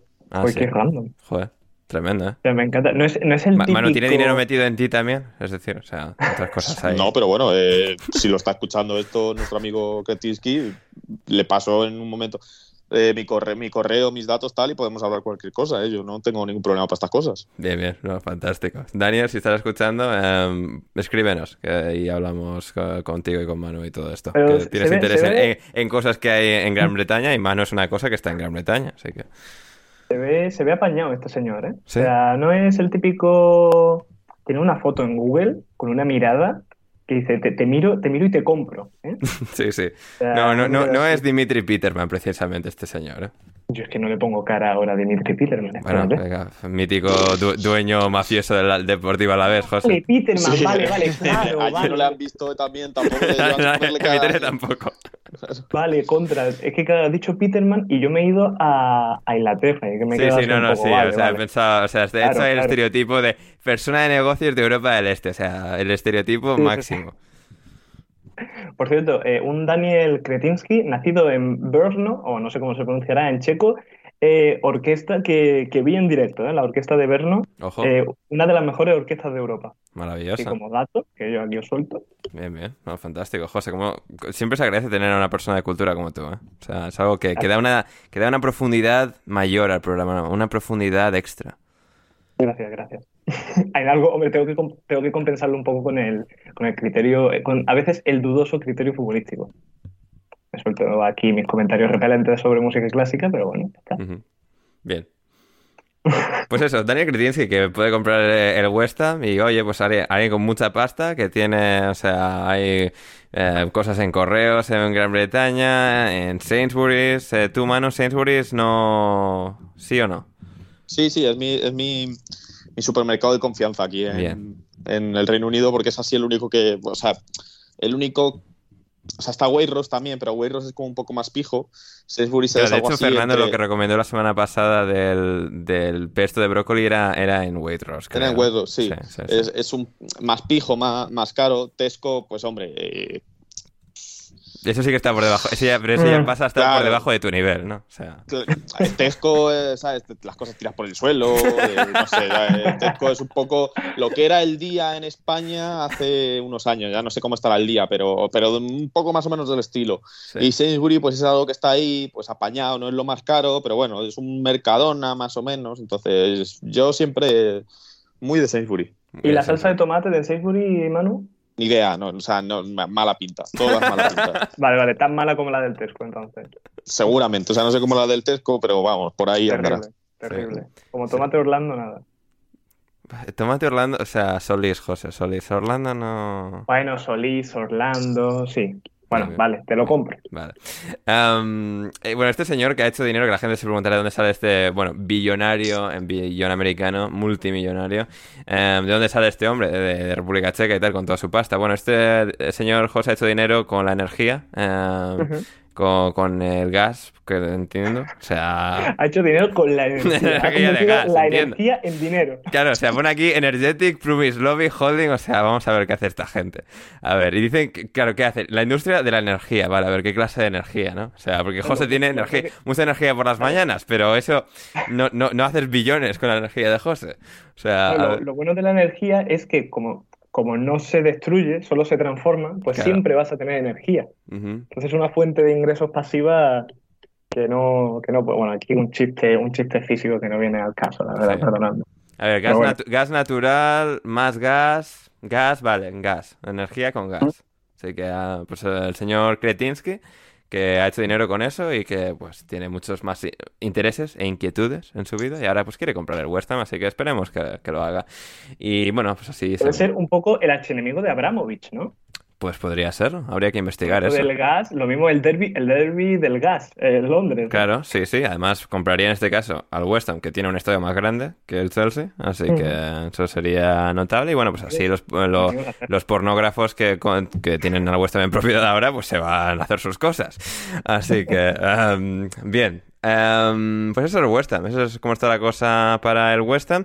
¿Y qué más teníamos por aquí? Pues eh, Championship y League One, que siguen muy interesantes. En Championship el Bournemouth que sigue sin perder, es una cosa absolutamente tremenda. En este em, fin de semana las cerezas se impusieron, se impusieron al Reading por 0 goles a 2, el Reading de Bélico Paunovic, em, y siguen, eh, están seguidos en la tabla las cerezas de Scott Parker por el Fulham de Marco Silva, que ganó en un duelo directo al West Brom, que es tercero, y que ahora está a 4 puntos del segundo, que es el Fulham, tras caer contra el propio Fulham por 3 goles a 0 y una gran actuación de nuevo de Alexander Mitrovic. Cuarto es el Coventry, que ganó este fin de semana al Hull City por 0 goles a 1. Luego el Huddersfield de Carlos Corberán, antiguo pupilo de Marcelo Bielsa, ganó por 1-0 al Millwall y se sitúa quinto, como digo, y cierra el playoff de ascenso. Sorprendentemente, el Blackpool, el recién ascendido de League One, ganó 0-1 al recién descendido de la Premier League, el Sheffield United, que sigue pues ahí un poco en la zona de por encima del descenso, no en el descenso, pero bueno, está ahí 9 puntos por encima, que no está mal, pero bueno, son solo 5 puntos, así que de momento pues llama un poco la atención que el Sheffield United no esté mejor. José, ¿algún comentario de Championship? ¿Alguna, alguna cosa que destaque en tu imaginario cuando tú posas tus ojos sobre esta clasificación? Pues mira, me llaman la atención varias cosas. Eh, en lo que tú has dicho, el Bournemouth primero, eh, pese a la baja de Don Danjuma. Increíble, ¿eh? O sea, en Bournemouth de repente ha, surgido un balón de oro. Bueno, es que la gente lo está flipando en Villarreal con Danjuma, ¿eh? Bueno, yo creo que lo estamos flipando toda España, porque, o sea, yo medio que lo conocía, me quería sonar, algún partido tonto habré visto, pero es que es a ver, serían palabras mayores decir que es el Vinicius holandés pero el regate, la explosividad que tiene Dan Yuma en el Villarreal, ese, vamos, ahora mismo es el mejor del equipo, vaya. Sí, sí, sí, totalmente, totalmente. Y de Bournemouth, que, salió, el Bournemouth de momento este año, 8 goles encajados, 26 marcados, se han repuesto fantásticamente bien de, su marcha y van marchando ellos hacia la Premier. ¿Alguna cosa más, José? Único equipo invicto de la, de la Championship. Así es. Eh, luego Mitro espectacular, Pichichi solitario con 18 goles, seguido de, Ojito del top 3 de goleadores de la Championship, ¿eh? Mitrovic, 18 goles. Nuestro pana chileno favorito, Ben Brereton. Ben Brereton, el chileno. Es Ben Brereton Díaz, con José, nombre completo y Dominic Solanke. Dominic Solanke. Con 11 goles. Sí, el bueno es que vaya pensando en fichar a otro delantero para el año que viene, porque cuando suena a Premier va a pasarle lo que a Puki, a lo que a Gale y lo que a Mitrovic. Pero, pero oye, de momento, 11 goles en Championship, que no está nada mal. Luego tenemos a gente como Gyökeres, John Swift, que bueno, es uno de estos que salió del Chelsea, que no terminó de sentarse en Premier, ni en el Chelsea, obviamente, pero que en Reading ha hecho buena carrera, está haciendo buena carrera. Luego tenemos a uno del Swansea, a uno del Luton, a uno del West Brom, Preston, Luton ahí repartido, después de que Mitrovic pues va ahí con 18 goles, que es una cosa espectacular después de que parecía que podía estar potencialmente acabado después de su último año. También, otra cosa que me sorprende mucho es eh, lo mal que está el Barnsley después de lo bien que acabó la temporada. Así es, acabó muy bien la temporada. Se fue su entrenador Valerian Ismael al West Brom, precisamente, y el Barnsley que ha encadenado, creo que son ya siete derrotas eh, seguidas, ha perdido los últimos seis, em, ha despedido a su entrenador este, este fin de semana. Bueno, no lo ha despedido todavía oficialmente, pero todos los reporters hacen indicar que eh, mañana, lunes por la mañana, va a ser eh, oficialmente anunciado el despido el despido de Marcus Schopp. Marcus Schopp que vino de, em, del fútbol germano parlante y um, en Barnsley no lo ha terminado de ir bien después de que a sus predecesores sí que les fuese bastante mejor, como fue el caso de Valerian Ismael y también de Gerhard Struber. Veremos hacia dónde tira el Barnsley, que bueno, tiene un proyecto relativamente ambicioso, con mucho, eh, mucha estadística avanzada. Billy Bean es un, um, propietario minoritario, creo, del club, pero bueno, tiene bastante mano ahí, así que veremos hacia dónde tiran la próxima temporada temporada y bueno, antes el resto de esta temporada, porque bueno, han pasado 15 jornadas y todavía queda un mundo en, en Championship, 31 jornadas por delante para que se resuelva la temporada. Y luego en League One, en League One también hemos tenido jornada, como, como es obvio, y tenemos todavía en cabeza al Plymouth Argyle, que volvió a ganar, en este caso al Ipswich por 2 a 1, le sigue el Wicom, después el Wick, eh, perdón, el Wicom es tercero, le sigue el Wigan, tercero el Wicom, cuarto el Rotherham, quinto el Sunderland que volvió a perder, en este caso contra el propio Rotherham por 5 goles a 1, trágica derrota del Sunderland, de la cual nos apenamos. Queremos que el Sunderland suba ya de una vez por todas, eh, pero bueno, la cosa de momento parece que va a estar ahí otra vez, playoff, tal, veremos, veremos, ahora mismo está a 3 puntos. Y que, gane la Copa de la Liga, ¿no? También. Eh, sí, es verdad que están en cuartos de final, es verdad que están en cuartos de final, así que sí, sí. El Arsenal les toca, si no recuerdo mal. Es verdad, creo que sí, contra el Arsenal, creo que sí contra el Arsenal. Eh, Cuidado. ¿es, es, en el Emirates, mano? ¿Sabes? ¿Te acuerdas? Diría, diría, que sí, pero. ¿Irás? Eh, es que creo que esta, esta, esta eliminatoria creo que es en diciembre ya, ¿eh? Esta sí, eliminatoria creo que es el 22 de diciembre, una cosa así. Sí, del 20 al 26 de diciembre, eh, o el 22, sí, me pone aquí ahora mismo el 20 de diciembre, pero supongo que esto se cambiará. Sí. Los días exactos. Eh, sí, Arsenal Sunderland. Eh, entonces tú ya estarás en, o sea, en Si Dios quiere estar en. España, efectivamente. Efectivamente, y te perderás al Sunderland, ¿eh, mano? Joder, qué pena, ¿eh? Pues, pues, o sea, a lo mejor, claro, es la única oportunidad de ver al Sunderland. Igual no, lo- no le puedo volver a ver al Sunderland, pero bueno, confiamos en que se metan en ese. Bueno, es que las semifinales también son la semana siguiente o algo así, o sea que nada. No, bueno, creo, creo que es un mes Tiene que llegar a después, la ¿eh? final. Creo que eso sí, tiene que llegar a la final para que vayas a Wembley, es verdad. Sí, sí, O sea, camino, camino no a Wembley, camino a ver a mano. Camino a ver a De mano. todo- Sí, sí. De todos modos, Manu, yo pondría sobre la mesa tabla de pros y contras. ¿Qué pros y qué contras hay de quedarme en Londres en Navidades para ver a Sunderland? Y, Eh, y lo baraja, yo lo barajaría un poquito.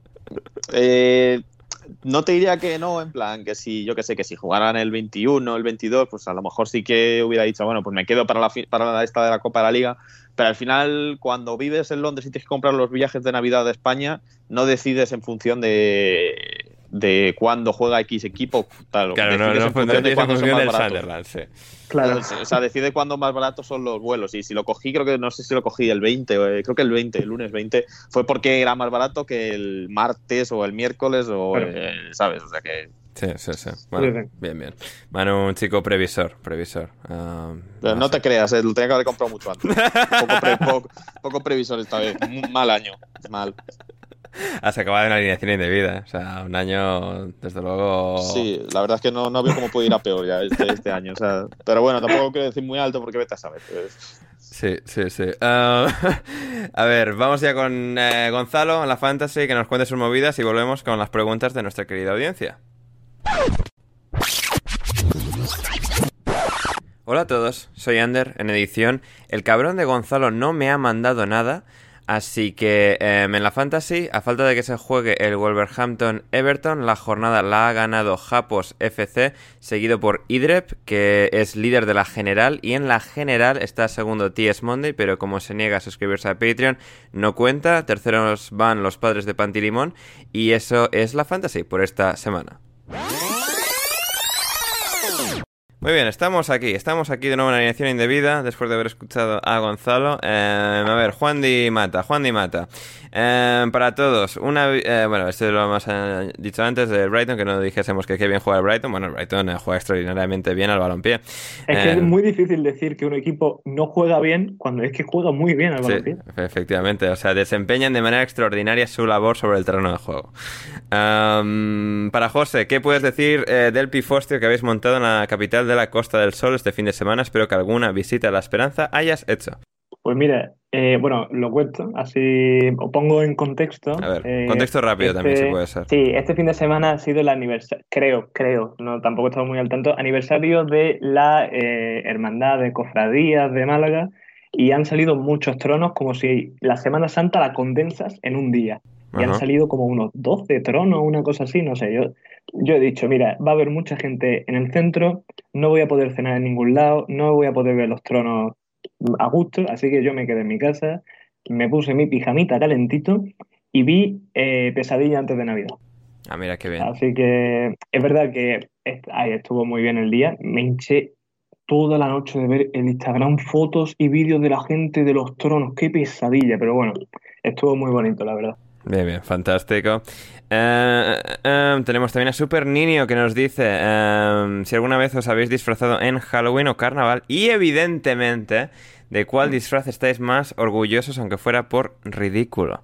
José, tú seguro que tienes alguna anécdota buena. Yo, yo sí. Yo, yo me acuerdo del que estoy más orgulloso, que era cuando yo era más, más pequeño. bueno, fue, eras Little José? Era Little José, Little José, not drunk, José. eh, eh, no, Jet, not drunk, Jet. Claro. Eh, o sea, no, era, no tenía más de 18 años y para un, creo que era para un carnaval, me disfracé de indio como el indio de los siete magníficos. Es decir, cogí una maquinilla, mi idea fue muy buena porque cogí una maquinilla y me hice un peinado mohicano. Ah, mira. ¿Vale? Eh, solo por el puto disfraz. Y, cogí pintura roja y me pinté todo el pecho como si fuera sangre.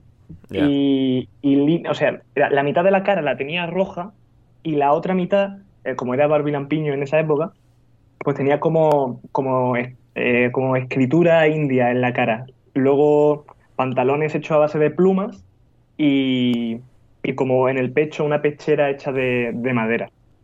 O sea, estaba súper currado luego con plumas y tal. Y yo que soy así moreno y tal, pues daba bastante el pego. Ah, pero súper guay. Además, en Málaga, bueno, no tanto como en Canarias, pero, o sea, carnaval debe molar un poco más que en el norte porque no hace tanto frío, imagino, que en febrero. Claro, claro. A ver, el carnaval es. En el norte es, un puto asco, o sea, tienes que un disfraz que sea abrigado. Claro, no, aquí es. Aquí te tomas un par de de inserte bebida espirituosa favorita y ya estás a tono. O sea, ya te da igual todo. Sí, sí, sí. Manu, carnavales. Claro, eh, pasa esto, pasa lo que, lo que estás comentando. En Toledo. Toledo, febrero, frío. Frío de cojones. ¿eh? en, en, ese momento del año. Entonces, los mejores disfraces siempre son, pues, el que más recuerdo le tengo es al de Pantera Rosa, porque era un disfraz cojonudo porque te podías poner lo que fuera debajo. Guapísimo, ibas, ¿eh? Ibas calentito, claro, claro, no. Ese, era siempre el comodín de todos los años. Luego recuerdo pues algunos como el de Mario Bros.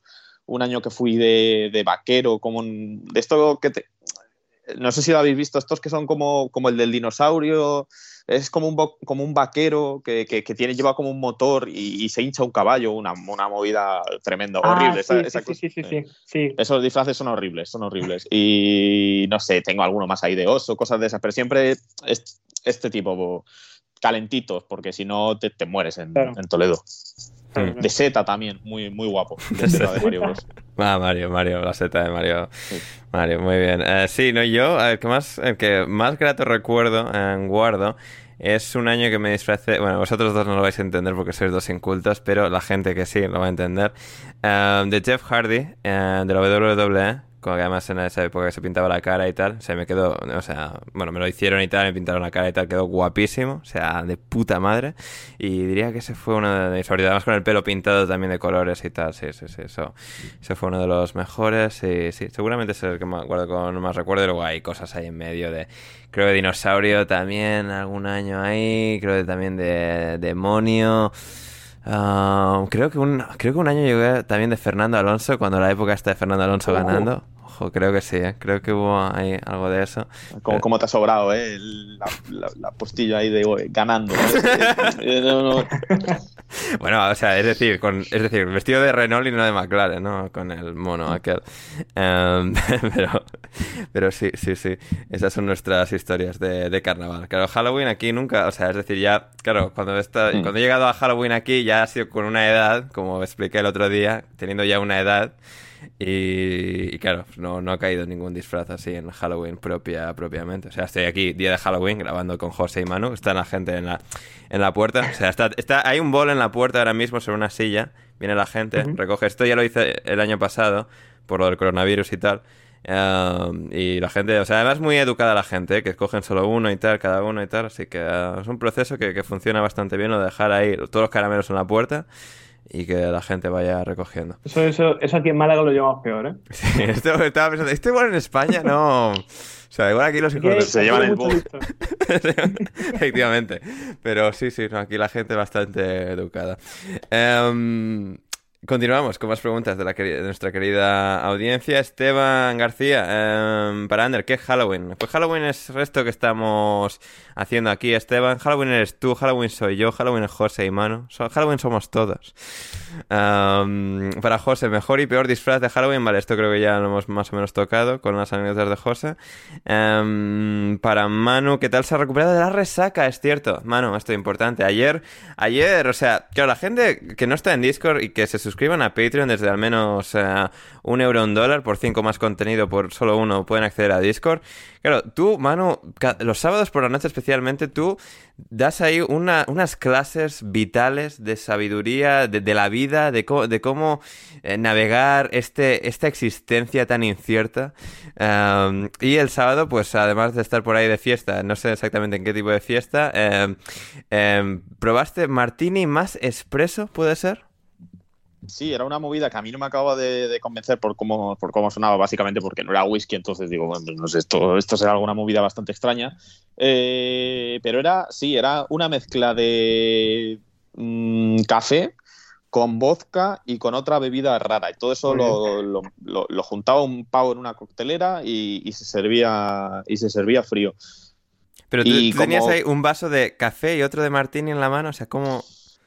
No, no, no, eh, lo otro creo que era ginebra. Ah, eh, o sea, tenía, tenía dos vasos en la ah, mano. Esto era que, como que lo bebías de vez en cuando, no rollo casi como rollo chupito, pero era algo eh, para tomar de vez en cuando, porque al final no deja de ser prácticamente café, es bastante dulce. Entonces es la típica bebida que vas bebiendo y que no te das cuenta de que, porque como no sabe mucho alcohol, no tiene, no te pega ese repelús que, a veces te pega el alcohol, entonces se bebe muy fácil y...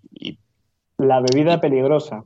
Sí, típica bebida, típica bebida peligrosa. Así que bueno, es eh, yo lo, la verdad es que si alguien conoce a alguien que lo haga, porque creo que tienes que saber un poquito para, hacerlo, está, está bien y curioso. O sea, no es para beberlo toda la noche, pero sí para un par de, de chupitos de eso está, está bastante guay.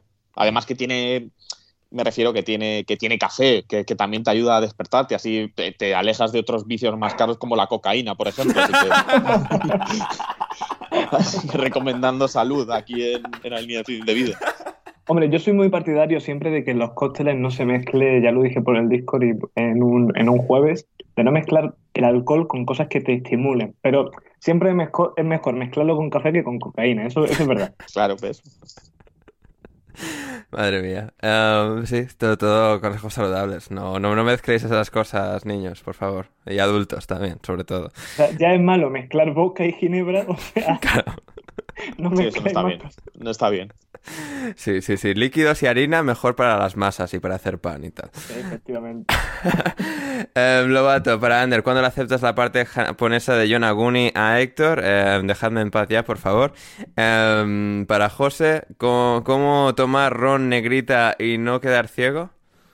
Es, es imposible. O sea, hay que tener mucho cuidado, mucho temperamento eh, pero sobre todo aguantar estoicamente a la mañana siguiente, porque yo las mañanas siguientes de tomar ese brebaje, yo no soy persona, la verdad. Lo viví en mis propias carnes en la graduación y vamos, yo no sé, yo no tuve una resaca peor. Sí, sí, me, estabas contando, ¿eh? sí, sí, estuvimos hablando. José. Es, baratísimo, es baratísimo la negrita, es una cosa, es que es, no sé, es...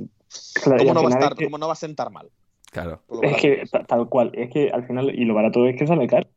Y no es, no es coña de el típico, no es que a mí solo me gusta el ron de 20 euros, a ver, ni tanto ni tampoco, pero mm, luego eh, eso a largo plazo, a, corto plazo se nota. Así es, así es. Eh, Manu, ¿mejor disfraz que viste el fin de semana?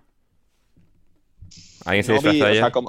Claro, no, yo fui a una fiesta en la que no. yo creo que no estaban permitidos los, disfraces o algo así, porque no había nadie disfrazado, pero sí que había un chaval en el metro que. O sea, no vi grandes, no vi grandes disfraces, porque al final venía del fútbol y tal, el rato que estuve en el metro. Pero vi a un chaval que la verdad que se lo había Para disfraz los de payaso, los 11 del Tottenham, ¿no? Claro, claro, eh, sí. Eh, pero sobre todo vi a un chaval camino, o sea, en el metro que joder, se lo había currado poquísimo. Iba como de, de twister pero iba de Twister que se había puesto una camisa blanca y le había puesto los parches de cartulina con, con imperdibles, ¿sabes? Seis parches y ya está, y unos pantalones cortos y a correr. No, tío, ¿sabes? En plan, para eso no te disfrazas. Para eso no, o sea, efectivamente. Claro, no estás aparentando aquí algo. O sea, se le notan muchísimo las costuras a este disfraz desde ya, o sea, me estoy dando cuenta yo aquí. Hmm. Em, Kiki Quintanar, para mí, el túnel de Maxi Meza es el túnel más humillante de la vida. Em, sí, lo que en España conoceríamos como caño. Sí, eso en el América Monterrey, Rayados de Monterrey, una cosa loquísima. Maxi Meza se está cayendo y al caer se le da, suelta la pierna un poco para darle el balón, como tratar de alejarlo y le hace un caño, vamos, o sea, que, que, el otro jugador es, vamos, se tiene que retirar de, la humillación que ha sido. Em, para Ander, ¿qué es más turra? ¿Un aficionado al Madrid argentino o un español? A ver, es que hmm. Manu y Gonzalo están en esta, y José también, en cierto modo, aunque José parece que se calma los días que viene al podcast, está en esta guerra constante e irrefrenable entre ver quién es más plasta con el Madrid y Cristiano. Y claro, un día es uno, un día es otro. No hay, no hay nada de eso. O sea, al final es competencia sana. ya, ya, pero sois muy pesados entre Cristiano y el Madrid. Ah, tampoco tanto. Bueno, bueno. ¿Cómo, José? Es más animadversión hacia el Barcelona, en mi caso, yo ah, creo. Ya, claro, sí, es verdad. O sea, yo no alabo a Vinicius, yo uso a Vinicius como arma contra Ansu Fati y esta gente. Claro, interesante. Es verdad, es que claro, tú tienes esa perspectiva un poco contraintuitiva de la vida, ¿no? Donde la gente, que iría a favor de una cosa, tú eres más de ir en contra. La gente disfruta de las cosas, yo no. Tú las odias. a ver cuál odias menos. Eso es, eso es. Yo veo un golazo de Vinicius y no pienso, ¡buah, qué golazo de Vinicius! Pienso, pues vaya golazo que acaba de meter Ansu Fati, ¿sabes? ¿Sabes? Que, vaya golazo que no ha metido a Ansu Fati, ¿no? Claro, claro, claro. Digo, oh, no sabes, en plan de, bueno, no, pero será Ansu Fati ese, ¿no? Porque si es buenísimo, ese golazo lo tiene que haber metido Ansu Fati seguro. Y no, entonces, pues sí, soy gentuza. Yo lo, yo lo, o sea, no sé, pero ¿y, qué hago? ¿sabes? Yo qué sé. No, bueno, te queremos así. O sea, no es casualidad que aparecieses aquí un día y ya seas el segundo en apariciones de alineación indebida después de Gonzalo, ¿eh? O sea... pero, esto, ¿hay algún ranking o qué? Eh, bueno, yo lo voy apuntando, sí. O sea... Ah, vale. Sí, sí. a ver, yo voy apuntando quién viene cada día y luego a ver quién ha estado más. Y, claro, pero es que si Gonzalo viene 15 minutos como hoy, claro, es que esto no puede contar. es verdad, es verdad. Sí, esto cuenta con media aparición. Está Gonzalo últimamente muy desperdigado. que tiene un equipo, sí, como nadie lo va a comprobar, menos vosotros cabrones que sabéis cómo va. sí. Marcos Sotero, ¿alguien mejor que Tomás Gravesen con la cara desencajada para darnos miedo, José? Eh, Jugador top de Halloween. Si Phil Jones, no sé si puede entrar ahí. No, Phil Jones, es verdad. es verdad que Phil Jones, el otro día leí un artículo al respecto que, hostia, es verdad que Phil Jones todavía está vivo, es que se me había olvidado. Eh, eh, sí, sí. Eh, está volviendo y tal, está como volviendo de lesiones y tal. O sea, ha pasado un calvario importante de lesiones este chico. Y veremos si, si puede volver, porque, oye, o sea, lo que es eh, el arte, no sé ni cómo definirlo, pero bueno, el arte estético de, Phil Jones, arte humano, no sé. pues sí, Phil Jones está ahí a tope. y hablando de grandes jugadores del fútbol mundial, Álvaro Rodríguez, para todos es posible fichar a cracks mundiales para ganar Championship, mano. Ahora que va Newcastle para ahí. No digo como. o sea, es decir, el Newcastle va a bajar. ¿Puede fichar ahí al bicho? ¿O a Messi? ¿O a Mbappé? Ah, ah eh, Claro, no, es buena pregunta. ¿Qué jugadores serían tan eh, peseteros para irse al Newcastle en la segunda? Eh, eso, sabiendo que, va, a estar en segunda. Pues es buena pregunta, no sé, habría, habría que pensarlo, pero, mm. pero vosotros creéis, por ejemplo, que Cutiño se iría al Newcastle en segunda si le pagaran mucho dinero. Sí, o sea, ya en plan, el Barça le va a decir, vete de aquí ya, por favor. O sea, por favor. Sí, y, además de la, convocatoria con Brasil para el Mundial la tiene segura, porque me refiero, si, lo lleva o sea, Mete, 30 goles en Championship. O sea... Claro, o sea, si lo lleva ahora eh, Tite, pues como no lo va a llevar estando en el Newcastle. O sea, si claramente Tite no, no, no, se está preocupando por ver si Cutiño juega o no. O sea, que, sí, Tite, no ve fútbol. Tite lleva repitiendo la la misma convocatoria del año 2018 y va cambiando a dos o tres de cuando en cuando, según le dice su sobrino. Madre mía, como a un, muy respetable entrenador brasileño, de repente, o sea, ha caído en las garras de, la jauría del Real Madrid. Y Increíble.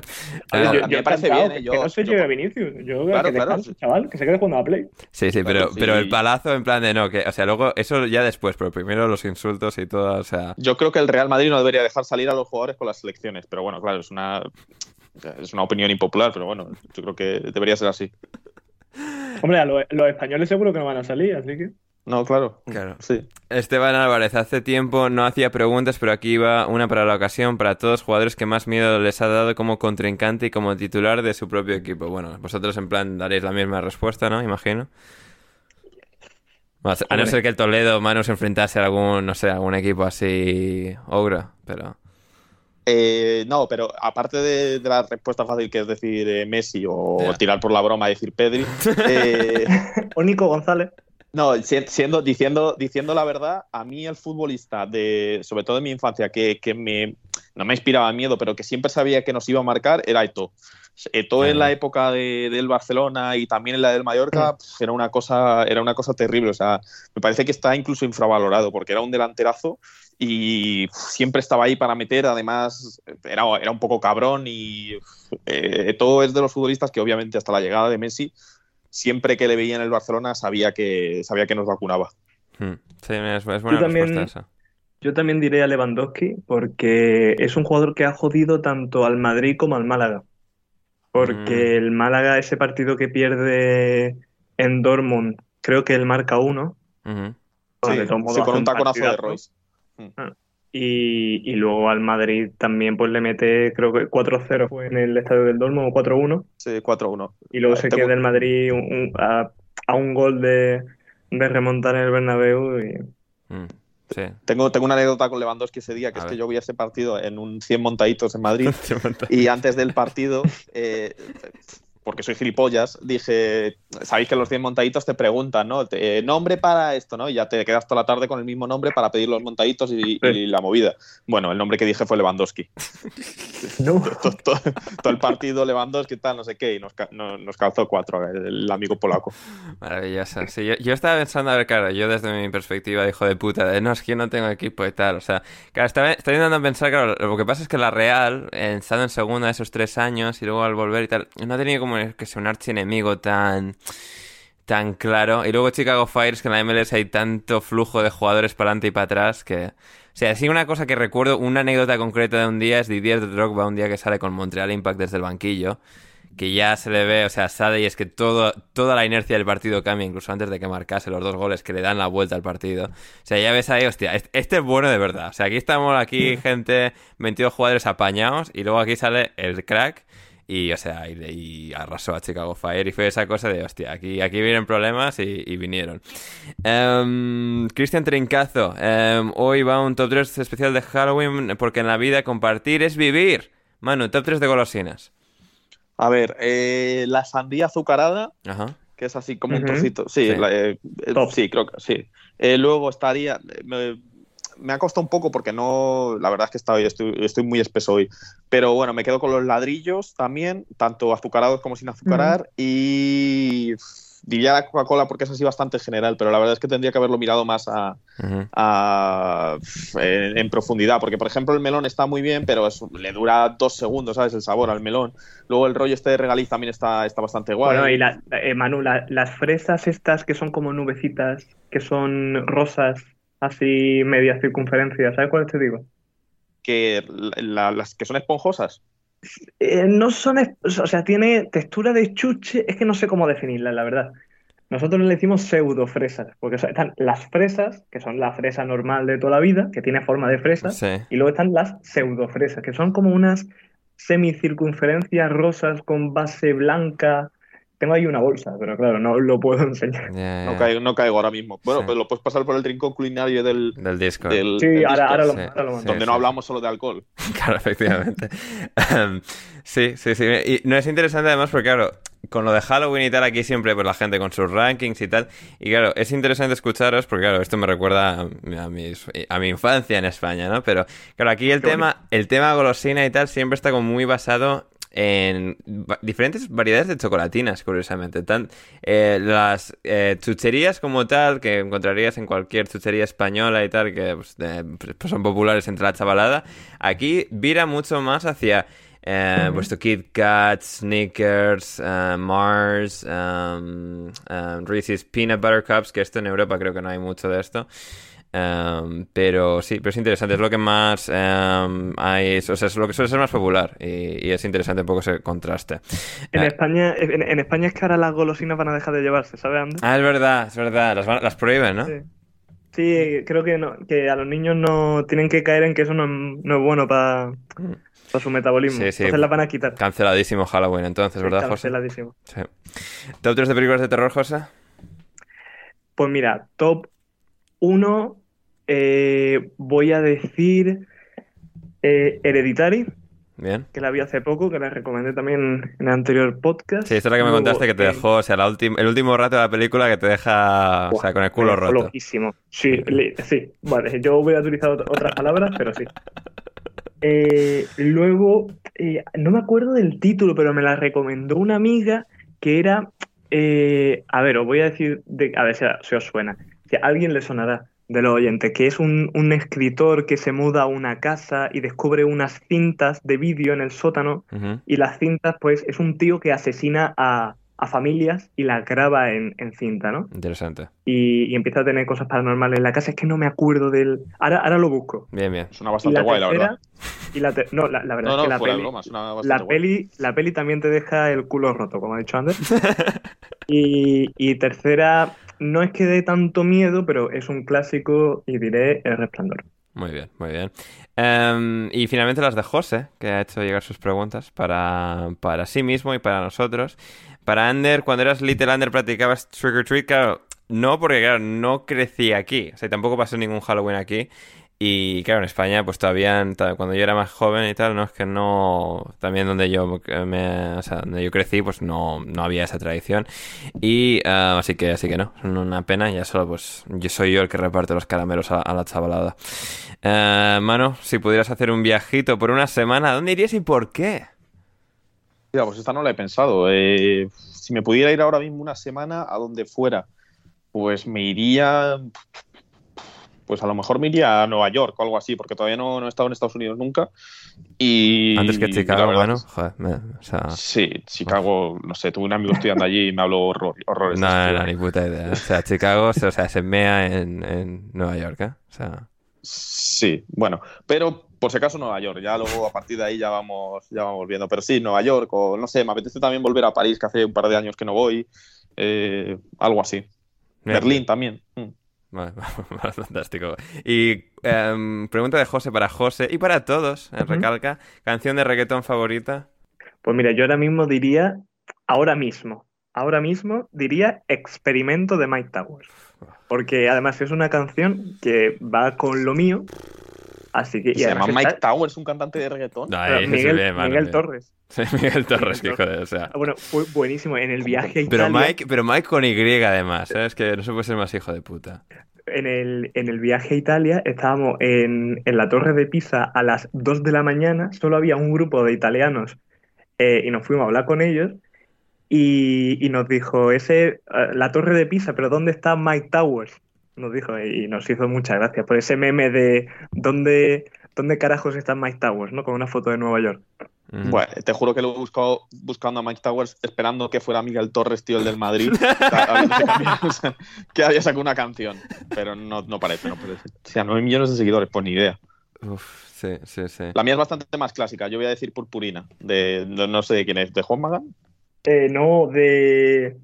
Ay, ay, no. ¿cómo se Eh, no es Juan Magán, no, es eh, Gambino, Alberto Gambino. llama? Alberto Gambino. Sí, sí, sí. Temazo, temazo. Sí, me recuerda a muy buenos tiempos. Yo tengo que Hostia, decir una. 2009. Uf. O yo, o sea, yo puedo pasar de la pregunta. Una letra, una letra también para analizar un día, ¿eh, Ander? La de Purpurina. Ah, bien, vale. Pues la analizaremos en Patreon. Gente, tú- Pero 5 no, euros. no hay ninguna que te guste, eh, Ander, una... Ander, piensa no sé, una. No sé. ¿Alguna vez? Claro, no te digo que la escuches de vez en cuando, pero que yo que sé, que, la, que la, alguna fiesta, alguna cosa así No la sé. escuches y digas, sé. cuidado. Danza Kuduro cuenta como reggaetón, yo qué sé. Mm, Sí, claro. Ah, vale, pues venga, te la compro. Sí, sí, estaba sí, estaba claro, mirando las de Bad coño. Bunny, que, o sea, también el último. O sea, el, el disco este que estuve obligado a escuchar y tal de Bad Bunny. eh, es decir, no era como hiper reggaetón. A ver, y el problema con Bad Bunny es que tiene muchas canciones que casi, casi, casi, pero siempre se me caen en algún punto de la canción. Y no recuerdo cuál era mi favorita. Sé que tenía alguna, pero vamos, estaba mirando aquí la lista, pero no recuerdo cuál era. escúchate. Yonaguni, hostia, ya. Que no, hostia. Escúchate Yonaguni. Dejadme, dejadme. déjame. Déjame. Y, Por cierto, la película, la película esta se llamaba Sinister, que está en Netflix. Muy recomendada para Halloween. Muy bien. Sinister. Sinister, como siniestro. casi lo pillo, ¿eh? Vale, Sinister, Sinister. La apunto por aquí. La apunto, ¿eh? No, no sé si la veo, es un punto de gracia, pero la, la apunto.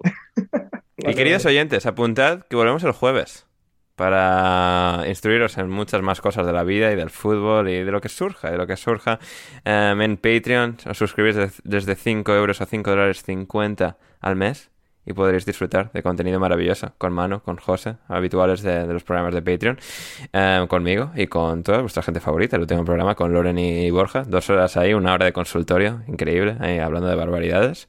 Eh, así que debéis suscribiros, debéis suscribiros, debéis suscribiros y por favor suscribíos. Eh, muy bien, pues eso, llegamos al final de alineación indebida, ya hemos dado la turra suficiente por hoy, creo, casi dos horas. Y nada más, seguidnos en Twitter a Gonzalo, en arroba Gonzalo Carol 29, aunque al menos porque no se ha quedado el programa entero. Ha ido a jugar a balonmano encima. O sea, a balonmano. seguida. seguida, mano. su equipo es de balonmano, pensaba que era de fútbol. No, eso es los miércoles. Eso es los miércoles, mano. El de, el de los domingos es de balonmano. Además, él es portero. Ahí el balonmano en Argentina, tronco. ya ves. Sí, o sea, Gonzalo además es portero en ambos deportes. Claro, a recibir pelotazo, además. O sea, tú imagínate que yo te digo mañana que me voy aquí a jugar al baloncesto en Inglaterra, pues diga, mentira, ¿sabes? Sí, no, el baloncesto en Inglaterra no existe. Balonmano, a ver, en Argentina creo que es uno de esos pocos países en los que sí. O sea, junto a, a Kirguistán, España, Qatar, eh, algún otro país random europeo, ¿no? En el que existe balonmano y... Sí, Letonia. Letonia, Dinamarca, Croacia. Ahí hacía dinero Karabatic, ¿no? Ahí le pillaron a mañana no sé cuántos partidos. ¿A quién? El Karabatic, el francés este. Ah, francés era, sí. Sí, ¿no? Sí, sí, sí. Esa gente es buena en estas movidas también.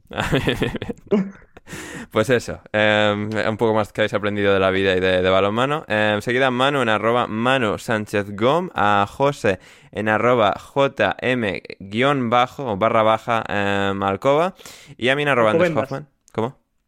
Alcobendas. Al, esto, Alcoba no. Alcobendas. Importante. Importante porque José tiene una vida aparte del podcast en la que quiere transmitir una respetabilidad y por lo tanto tiene Twitter para, para, los jajas. Bueno, te voy, a, te voy a contar, antes, perdón por cortarte la despedida, pero es que yo en mi, en mi Twitter, este chorra que tengo, eh, puse, pues, hice publicidad de un artículo que publicó mi tutora del TFG.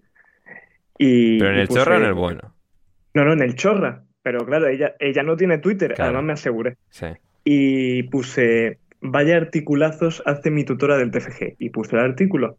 Y yo tengo su WhatsApp y me habló por WhatsApp y me dijo, muchas gracias por tu por tu comentario en Twitter, José Manuel. Vamos, ¿tú qué creías que estabas Pero era ironía. Tu comentario. No, no, no, no. No, ella lo dijo con, emoticono de carita amable, tal. No, no, pero digo, era, era, ironía tu comentario en Twitter. No, que va, eso es un articulazo. Sí, sí, no, a, José estas cosas me apasionan, ¿eh? Sí, sí, sí, o sea, ah, el artículo se llama Estoy enamorado, estoy enfermo y, te habla de un poco de la bioquímica del amor y tal, o sea, está súper guay. Pero es que el tweet de antes a ese, a ese tweet es experimento de Mike Towers en bucle durante las últimas 168 horas. y, se seguía, y si seguías haciendo eh, scroll down, pues ponía un tuit mío que era eh, Luis Enrique, me cago en tu puta madre. Claro. claro, y esto pues no me interesa que lo vea mi tutorial del TFG y me cagué un poco, pero bueno. Bueno. Ese tuit creo que ya estamos hablando de Luis Enrique, por cierto. Bueno, muchas gracias por en caliente, coño.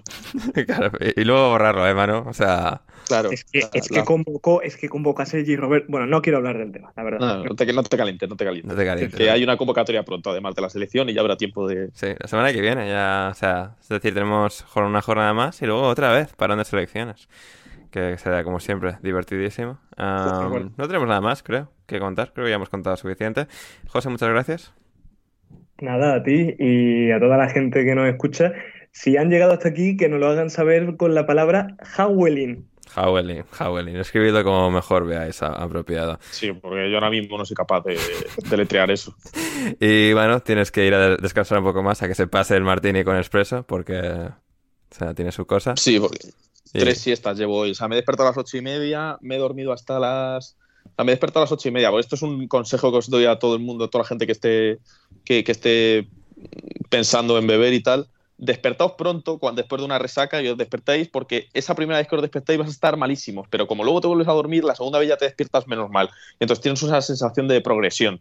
Entonces luego ya te despiertas, comes, te vuelves a dormir y ya a lo mejor a las 5 o las 6 de la tarde ya puedes ser una persona más o menos funcional. Ah, maravilloso. Que de, nada por estos consejos de salud. No, no toméis cocaína, por Dios. no, no toméis, por favor. Eso tiene que ser malísimo. Eh, bueno, bueno, gracias por hacer el esfuerzo titánico y estar aquí con nosotros y con toda nuestra querida audiencia, que te lo agradece. Nada, gracias a vosotros. Volvemos otro día, ya si Dios quiere con menos alcohol en el cuerpo. Maravilloso. Yo soy Ander Iturralde, muchas gracias por acompañarnos en esta edición de Halloween. Si queréis más de nosotros, volvemos el jueves en nuestra edición premium de Champions. Suscribíos a Patreon para disfrutar de esa y muchas más ventajas, golosinas hechas podcast, reseñándose en Apple Podcast con 5 estrellas, dad like en iVoox, retuiteadlo y compartidlo por todas partes. Creo que también vamos a tener un preguntas y respuestas especial en Patreon pronto, así que no os vais a querer perder eso y todo lo demás que vamos a hacer. Por hoy nos vamos y hasta que nos reencontremos el jueves, pasadlo bien.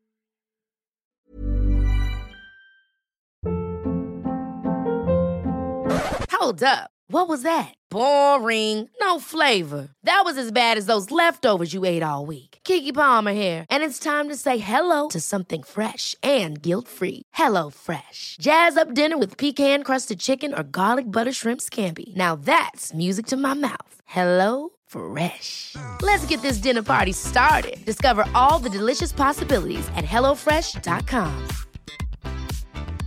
Mom deserves the best, and there's no better place to shop for Mother's Day than Whole Foods Market. They're your destination for unbeatable savings, from premium gifts to show-stopping flowers and irresistible desserts. Start by saving 33% with Prime on all body care and candles. Then get a 15-stem bunch of tulips for just $9.99 each with Prime. Round out Mom's menu with festive rosé, irresistible berry chantilly cake, and more special treats. Come celebrate Mother's Day at Whole Foods Market. Even when we're on a budget, we still deserve nice things. Quince is a place to scoop up stunning high-end goods for 50 to 80% less than similar brands. They have buttery soft cashmere sweaters starting at $50, luxurious Italian leather bags, and so much more. Plus, Quince only works with factories that use safe, ethical, and responsible manufacturing. Get the high-end goods you'll love without the high price tag with Quince. Go to quince.com/style for free shipping and 365-day returns.